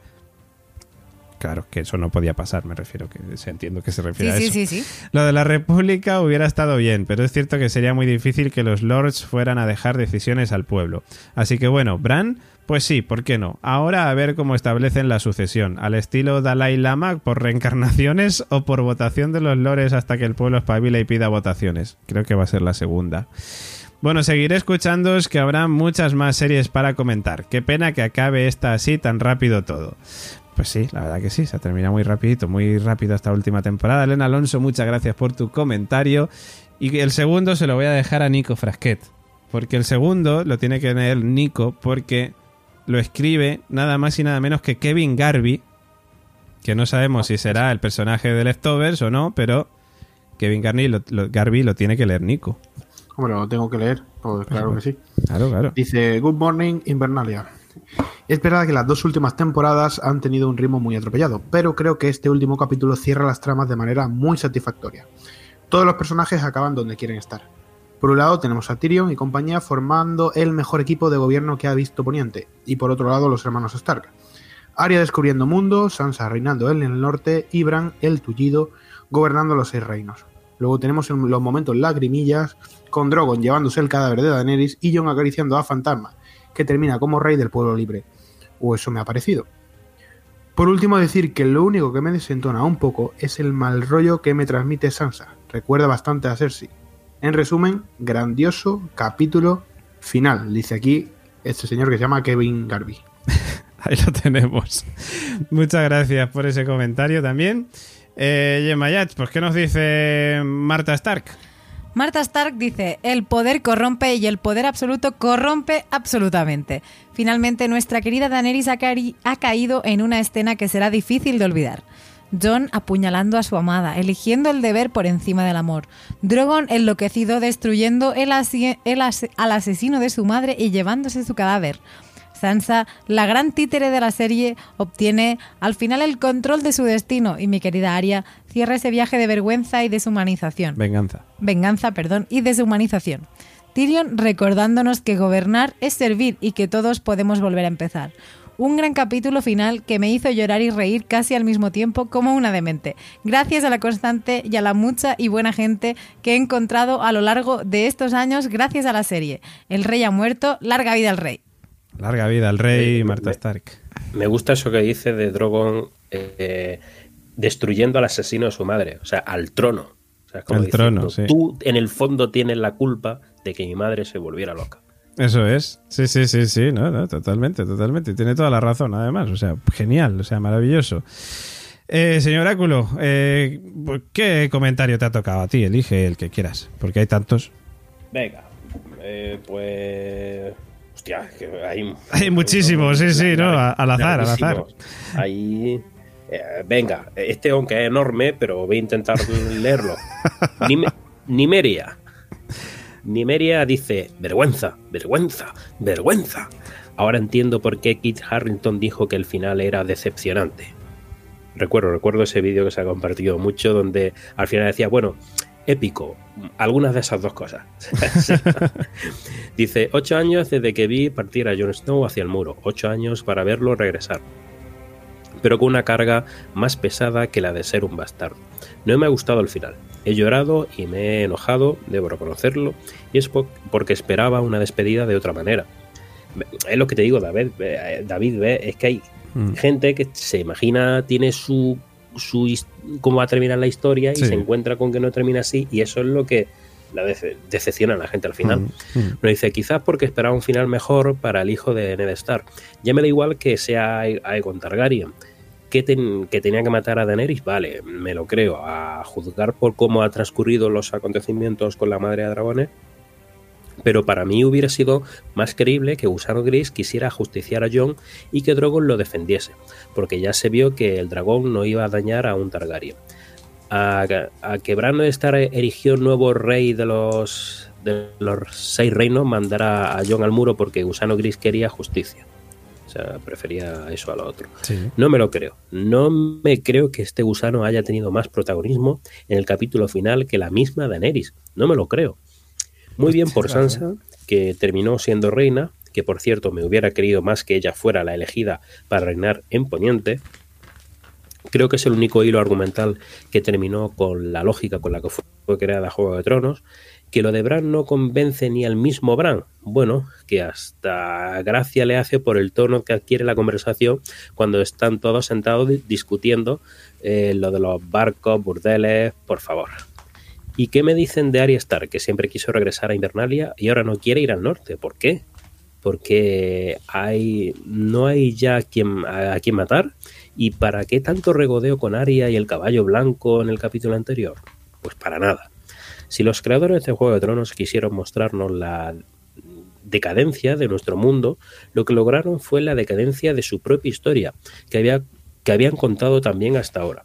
Al menos ya Martin sabe que el fin, que sabe qué final no ponerle a sus libros si es que alguna vez se le hubiera ocurrido este. Y yo digo, y yo sigo admirando a aquel cuyo apellido es Star, aunque no lleve su nombre, Jon Snow, The King in the North, para Armor Gullis. Palardo, Aeris, Nimeria, gracias por tu comentario. Y bueno, pues como decíamos antes con Nico, hay gente que le ha gustado, hay gente que no le ha gustado y es totalmente respetable. Es que, es que el tema de Bran ya, ya lo hemos comentado. y Es que, o sea, tanto Bran, no, yo soy el cuervo ojos, yo soy el cuervo ojos, y ahora me sale con eso. Bueno, ¿para qué te piensas que estoy aquí? Claro. podemos interpretarlo como que en el fondo él, él ya, ya veía todo esto y sabía que el final tenía que ser ese y estaba en el sitio correcto en el momento oportuno. Claro, yo lo, lo, interpreté de dos maneras. Una, pensando, ostras, a ver si es que lo que ha hecho todo Bran realmente es conseguir él el trono de hierro porque lo quería. claro. pero, pero es cierto que viéndolo por segunda vez, lo que no he pensado eso. He pensado, realmente Bran está ahí porque cree que. O sea, que debe de estar ahí. Es decir, sí, sí. Él, él, no quiere reinar, pero debe de ser él el, el elegido, ¿no? El rey. Pero bueno, eso, eso está guay. Bueno, también. es el que más minutos ha tenido a lo largo de esta temporada sin decir nada. Me parece bastante bien. Chupar mucha manera... cámara para luego ser rey de algo. Claro, yo solamente me he leído el primer libro, pero sé que Juego de Tronos, o sea, Canción de Hielo y Fuego, mejor, mejor dicho, empieza con Bran como primer eh, personaje ¿no? que, que aparece en, en, el libro. Eh, es que la acabo de liar ahora y, mismo. Y lo intenta casa. matar el Mazarreyes, tirando sí, por la ventana. Sí, entonces es como. A lo mejor yo qué sé, pues en los libros a lo mejor está mejor contado todo esto, todo lo que quieras, tienes más tiempo para poder explicarlo, pero bueno, de momento pues en la serie es lo que hemos tenido, no pasa nada. Eh, vamos con otro comentario que es de pues Cristina Albalá, que Cristina Albalá siempre me gusta leerla Cristina Albalá, que es muy maja ella, nuestra amiga de Patreon también, que dice, genial final para la serie, me gustó todo, lo disfruté, me emocioné y quedé triste al ser consciente de que es el final. Un gusto compartir la serie con vosotros. Saludos constantes. Pues saludos también para ti, Cristina Albalá, amiga y Patreon nuestra. Eh, Baltac nos dice, buen final de una buena temporada de una buena serie, aunque no comparto la idea de Bran Rey, ya que no entiendo qué puede llevar al resto de reinos a votar por él. Ni si le conocerán. Y ni la idea de que el resto de los reinos acepten tan fácilmente la independencia al norte y no quieran la de sus propios reinos. Pero estas ideas aparte me ha gustado el capítulo y me parece un cierre correcto. Al final, de los personajes principales en salario, han muerto la mayoría, Cersei, Dany y Jaime, sobreviviendo Jon y Tyrion. Postdata, liberasteis a, liberasteis a tu hermano, cometiste traición, liberé a mi hermano y vos masacrasteis una ciudad. Amor de hermano contra genocidio. ¿Cuál gana en la balanza de pecados? Un saludo, cracks. Y seguid así. Qué bueno, ¿eh? Como acabas ahí ese comentario, Baltac. Amigo Patreon también, muchas gracias por, por ese comentario que nos dejas. Eh, Nico Frasquet, el que más rabia te dé, porque hay 300... Voy a leer el de Bepa. Dice, uff, tengo mil cosas que decir. Resumo en tres, sentimental, sentimental y el momento Aria descubriendo las Américas ha sido buenísimo. Muy bien, Bepa. Muchas veces decir poco es decir mucho. Muchas gracias, Bepa, también por ese comentario que nos dejas. Y señor Oráculo, vamos con el último, el que, como digo, más rabia te dé. Venga, pues, pues, Pumuki, que lo tengo aquí. Venga. Dice, vaya decepción. El capítulo es muy bueno. Está bien rodado. A eso no le pongo pegas, pero a la historia sí. ¿Cómo que Bran Rey? Daenerys se merecía un final distinto. Una muerte más épica, no morir así y Samsa consigue lo que siempre ha querido, ser eh, reina. La única que gana. Hombre, ganan unos cuantos, yo creo, pero sí, sí, sí, sí. Pumuki, Pumuki, siempre me acuerdo de ella como, como de, de las primeras que están aquí. Cristina Albalá también, ¿eh? Cristina Albalá Pero además, John consigue también lo que siempre ha querido. Mm. Recordemos el primer capítulo segundo de la primera temporada. Sí, sí. John quiere ser cuervo. Mm. Y termina siendo cuervo, ya está. Sí, sí, sí, sí. Él también consigue lo que quería. Totalmente, totalmente. Bueno, le damos las gracias a Javier López Nieto, a Mati, a Neko Sensei, a Ángel Molano, Ángel Pito, a David V, a eh, espérate, a Luis Fernández eh, Llebrez, a Bruno, a María A, a Rafael Ríos más allá del olvido, igual que Jon Snow, eh, todo ese era el nombre, a Heize, a Cruch Puchu, creo que se dice así, a Gonzalo Cuellega, a todos los que nos habéis dejado mensajes, eh, a Ro también, a Elena Vadillo, bueno, a, todos, Tortuga Posapocalíptica, eh, todos los que nos habéis dejado comentarios, muchísimas gracias por eh, compartir vuestras impresiones con nosotros y vamos a tratar de leer alguna más en el próximo capítulo. Y simplemente nos queda despedirnos hasta el que será ya último capítulo de Radio Invernalia de la temporada. Y en primer lugar, pues lo que vamos a hacer va a ser despedirnos de nuestro querido amigo Nico Frasqué. Que. Nico Frasqué. ¿Qué tal? ¿Qué pasa? ¿Qué pasa? ¿Cómo estamos? Pues nada, es un, ha sido un placer haber estado estos eh, siete programas o ocho programas porque tuvimos un especial Sí. y yo qué sé, yo creo que es, un, es una camisa de once varas esto de comentar Juego de Tronos. Es verdad que al final si algo no te acaba de convencer o tal, acabas más pendiente de lo que no te gusta o de hacer debates que al final no quizás no llevan a tanto. Yo me acuerdo de este final que hicimos nosotros con con The Leftover, este podcast final, que es- si no habéis visto la serie os recomiendo que la veáis y luego nos escuchéis en, en los podcasts. Y recuerdo como, no sé, como una sensación diferente. Como que al final lo que decíamos tenía como más, más sentido, no sé, más se, se podía extraer más, más jugo de ello. Pero, Estoy de acuerdo. pero esas son mis conclusiones. Estoy de acuerdo contigo y, a ver, estoy de acuerdo contigo en que el final de Leftover me gustó más, sinceramente. Pero bueno, a ver. mm, Ya no, ya no solo eso, sino simplemente porque al final me he dado cuenta que esta, esta temporada aquí en Radio Invernalia al final ha sido casi una... Las fuerzas del bien y del mal, es decir, a quien le ha gustado el capítulo, a quien no le ha gustado. Al final no acabas viendo más, más allá, o no sé si no hemos podido sacar más jugo en algunas, en algunas ocasiones, no lo sé. Yo, yo creo que ha sido muy divertido, que nos lo hemos pasado muy bien y que sobre todo hemos podido mostrar en Radio Invernalia las dos partes. O sea, es decir, a, la- a las personas a las que les estaba gustando y a las que no les estaba gustando.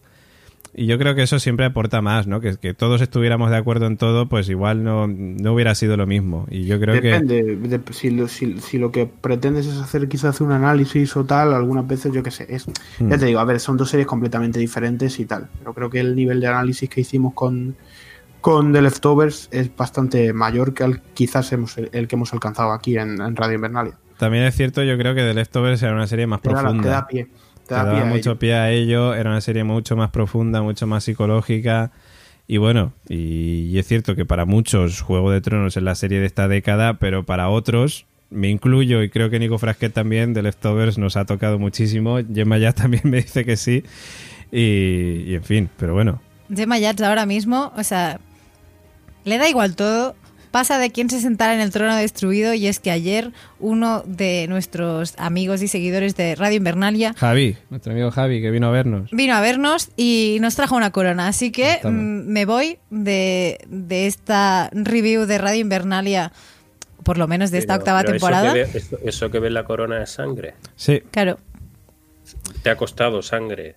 y sudor, sudor y, lágrimas. De todas maneras, tengo que decir, ayer la, ayer la tenía Nico, luego la tuve yo, ahora la tiene Gemma, o sea, la sangre pues es posible que sea de Nico y mía, la que hay ahí. Pero bueno, eh, en fin. es Esperamos que no tener nada contagioso. Eh, Sí, sí, sí, sí. También hay que decir que, que gracias también por haber estado ayer hasta las tantas, Nico también, Gemma, que estuvimos ayer hasta las tantas ahí en este en este evento que montamos, ¿no? Que nos juntamos Yo con ahora voy a contarlo, aprovecho. ¿Sabéis lo jodido que es tomar notas a oscuras? Es muy Ostras, chungo, ¿eh? Sí, sí, sí, sí, sí.